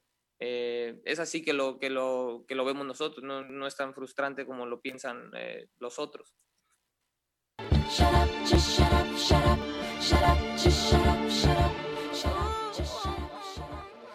En México contra Guatemala. Dejó un regular sabor de boca en su debut con este empate sin goles ante Trinidad y Tobago, pero a enderezar el camino esta noche. Y a través de su cuenta de Twitter, Ricardo Peláez, director deportivo de las Chivas, prácticamente dejó entrever que el rebaño no tendrá un refuerzo más y encararán la próxima campaña con lo que tienen. En el escrito puede leerse, somos los que estamos y estamos los que somos, confianza plena en este grupo para arrancar el torneo, fue lo que escribió Ricardo Peláez. A la falta de refuerzos, este conjunto de Chivas, pues hay que restarle la baja del atacante José Juan Macías, que emigró al Getafe allá en España. En otras cosas, el japonés Shohei Otani se convirtió en el primer pelotero en abrir bateando y luego pichando un juego de estrellas en el béisbol de las grandes ligas. En el marco de este juego, en la mitad de la campaña, allá en la Gran Carpa, Shohei Otani se llevó los reflectores momentáneos, ya que en el juego Vladimir Guerrero dio al, eh, el triunfo a la Liga Americana cinco carreras por dos. El Cruz Field de Denver eh, que recibía poco más de 49 mil aficionados, vieron cómo Guerrero se voló la barda para producir dos carreras y ser nombrado el MVP de este juego. Fue el octavo triunfo, el octavo triunfo consecutivo para el llamado nuevo circuito, la Liga Americana. Así es que un buen espectáculo el día de ayer por la noche en el Juego de las Estrellas en las grandes ligas. Mientras tanto, aquí en Liga Mexicana, con rally de 10 carreras en el tercer episodio, los guerreros de Oaxaca vencieron 16 carreras por 5 a los Diablos Rojos al arrancar serie en el estadio Alfredo Harp aquí en la capital. Por lo pronto, el manager de Oaxaca, Eric Rodríguez, tomó con mucha calma esta victoria y espera llevarse la serie ante sus hermanos mayores.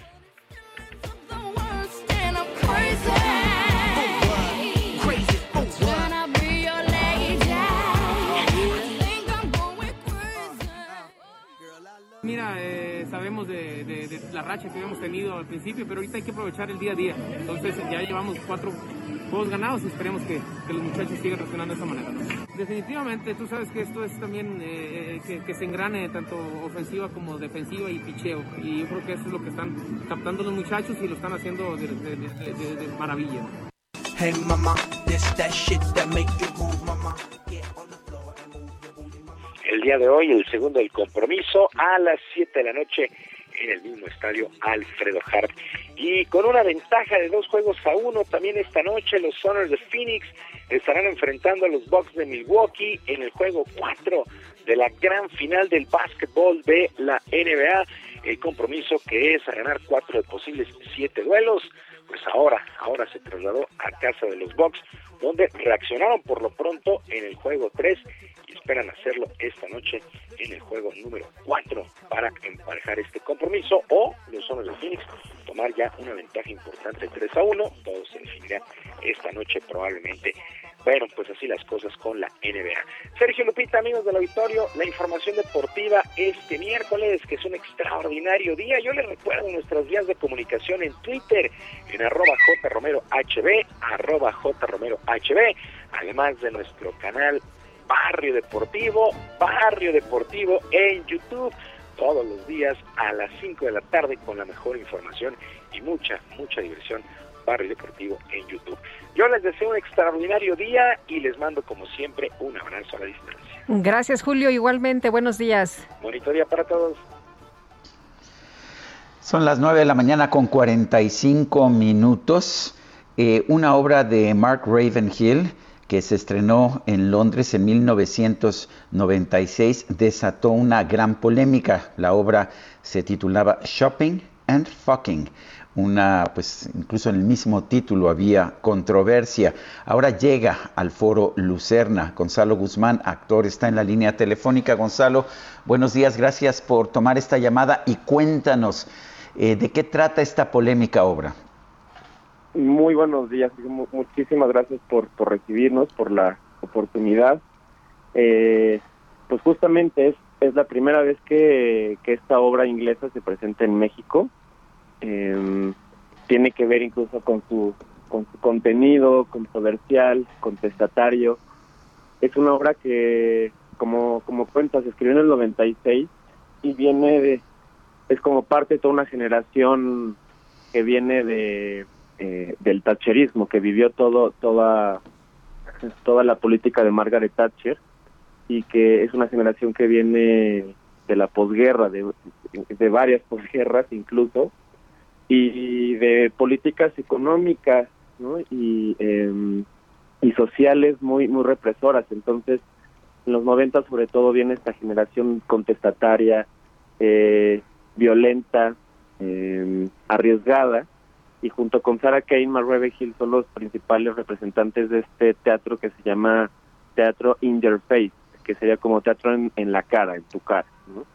y, y, se trata de romper con todo este conservadurismo, digamos, y con toda la censura que, que venía de décadas y trata de mostrar una, eh, bueno, en primera instancia una Inglaterra, claro que un, todo un mundo ya que empieza a ser globalizado y comido por, por estas políticas. Eh, que Margaret Thatcher defendía, eh, pero vienen a, a, a contestar todo esto, a, decirles que en realidad la sociedad estaba viviendo otra realidad, una realidad justamente violenta, una realidad eh, rota, con mucha soledad, con donde aparte justo empezaba a surgir el internet, por lo, por ende la globalización empezaba a agudizarse y esto permitía muchísimo más acceso a pues a, cualquier material violento o no, ¿no? Entonces es una obra que, que contiene que, que viene de esto y plasma cuatro personajes que, que son cuatro cuatro solitarios alrededor del mundo de, de, las drogas, el mundo de la prostitución, el mundo de los vicios. Eh, Gonzalo, cuando leíste el texto, ¿qué, ¿qué pensaste? ¿Qué sentiste? Es un texto maravilloso, increíble. Eh, es un texto que en general varios lo conocemos desde la carrera de teatro, desde la escuela de teatro nos lo dan a leer, nos, acercan a Mark Ravenhill y a su teatro y te mueve las entrañas, te mueve las entrañas, te mueve la conciencia, es, es, es golpeador, el, entrar el texto es muy violento y además también rompe estructuras dramatúrgicas entonces es, es hasta muy rico leerlo porque tiene muchas anotaciones gramaticales y demás que, que te dan un ritmo y que te que, incluso complementan todo el universo de la obra. Es, es un texto increíble, increíble. Eh, se está o se va se va a presentar en el foro Lucerna. Cuéntanos en qué condiciones. Tengo entendido que es presencial. Eh, cuáles son las reglas y cuándo van a estar. Claro que sí. Estamos en el foro Lucerna ahí en la colonia Juárez, los eh, lunes y los martes. Se están llevando todas las medidas sanitarias. Hay, por ejemplo, hay todos tienen que tener tapabocas todo el tiempo. Eh, por supuesto que hay a la entrada todos los, los geles y los sanitizantes y les toma la temperatura. El teatro ahorita solo está permitiendo el 50% de aforo con sana distancia entre butacas, incluso entre público y también entre el público y el escenario hay por lo menos un metro y medio de distancia. Eh, el horario también es a las 7.45 de la noche, esto también tiene que ver con las medidas sanitarias. Eh, se adelantó entonces son lunes y martes 7.45 en el Foro Lucerna. Vamos a estar hasta el 21 de septiembre. Bueno, pues Gonzalo Guzmán, gracias por, por invitarnos a ver esta obra en el Foro Lucerna y, y, estaremos pues al pendiente. Gracias, un fuerte abrazo. Muchísimas gracias a ti, Sergio. Buen día. Bueno, son las uh, nueve, las nueve de la mañana con 50 minutos Y bueno, rápidamente vamos a echarle un vistazo a cómo están los mercados financieros esta, esta mañana. Eh, los mercados han estado, de hecho, influidos por uh, la cifra de inflación allá en los Estados Unidos, que está eh, señalando, pues, uh, está señalando una alta tasa de inflación. El peso se está recuperando en estos momentos, 0.74%, se ubica en 19.90 y desafortunadamente no me están bajando en este momento las cotizaciones bursátiles. Estaremos de regreso un poco más tarde si nos da tiempo. Mientras tanto, pues vámonos con el chef cuando son las 9.51. Gastrolab con el chef Israel Arechiga. ¿Cómo estás, Israel? Qué gusto saludarte esta mañana. Buen día. Hola, muy buenos días, Lupita, Sergio, a todo el auditorio. Qué gusto saludarlos. Y pues les platico que el día de ayer, 13 de julio, es el día que se celebra las papas fritas. Y las papas fritas, así como, como se escuchan, un snack bastante sencillo, tienen muchísima historia porque surgen debido a que el río Mosa en Bélgica se congela en un invierno en 1680 y la gente que estaba acostumbrada a sacar los peces pequeños y freírlos se queda sin nada que freír y entonces deciden freír papas y es el origen de las papas fritas. Después hay una serie de, historias en la que los franceses dicen que fueron ellos quienes las inventaron, que en el Pont Neuf arriba del río Sena fueron los primeros y, fue la primera ubicación, el primer lugar en el que se hicieron papas fritas, pero lo que es un hecho es de que si sean bélgicas o sean belgas o sean francesas, las papas fritas llegaron para quedarse. La papa es el cuarto alimento mayor sembrado en el mundo después del maíz, del trigo, del arroz, y realmente eh, fue una aportación de América para Europa que, que incluso salvó de muchas hambrunas cíclicas en Europa y que hizo que se quedara en muchos países como Holanda, como Alemania, como Bélgica, como Francia.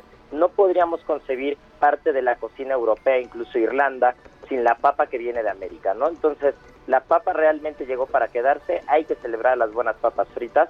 Un dato bastante curioso es que en Estados Unidos el consumo per cápita de papas fritas es de 14 kilos al año y en Alemania es, del de 28, es el doble. Imagínense nada más la cantidad de papa que se consume y se cree que tiene propiedades adictivas.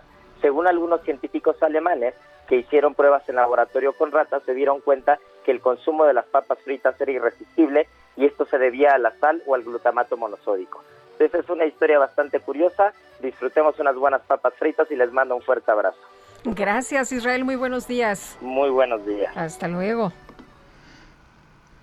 Bueno, son las, uh, son las 9.54, se nos acabó el tiempo, Guadalupe, ya ahora sí que no hay tiempo de más. Vámonos entonces, que la pasen todos muy bien, disfruten este día y nos escuchamos mañana. Mañana, hasta entonces, gracias de todo corazón y lo dejamos con otra probadita de la música de Compay Segundo, quien uh, pues falleció el 14 de julio del 2003, uno de los grandes de la música del son cubano. Pues nos escuchamos mañana entonces. Hasta entonces, gracias de todo corazón.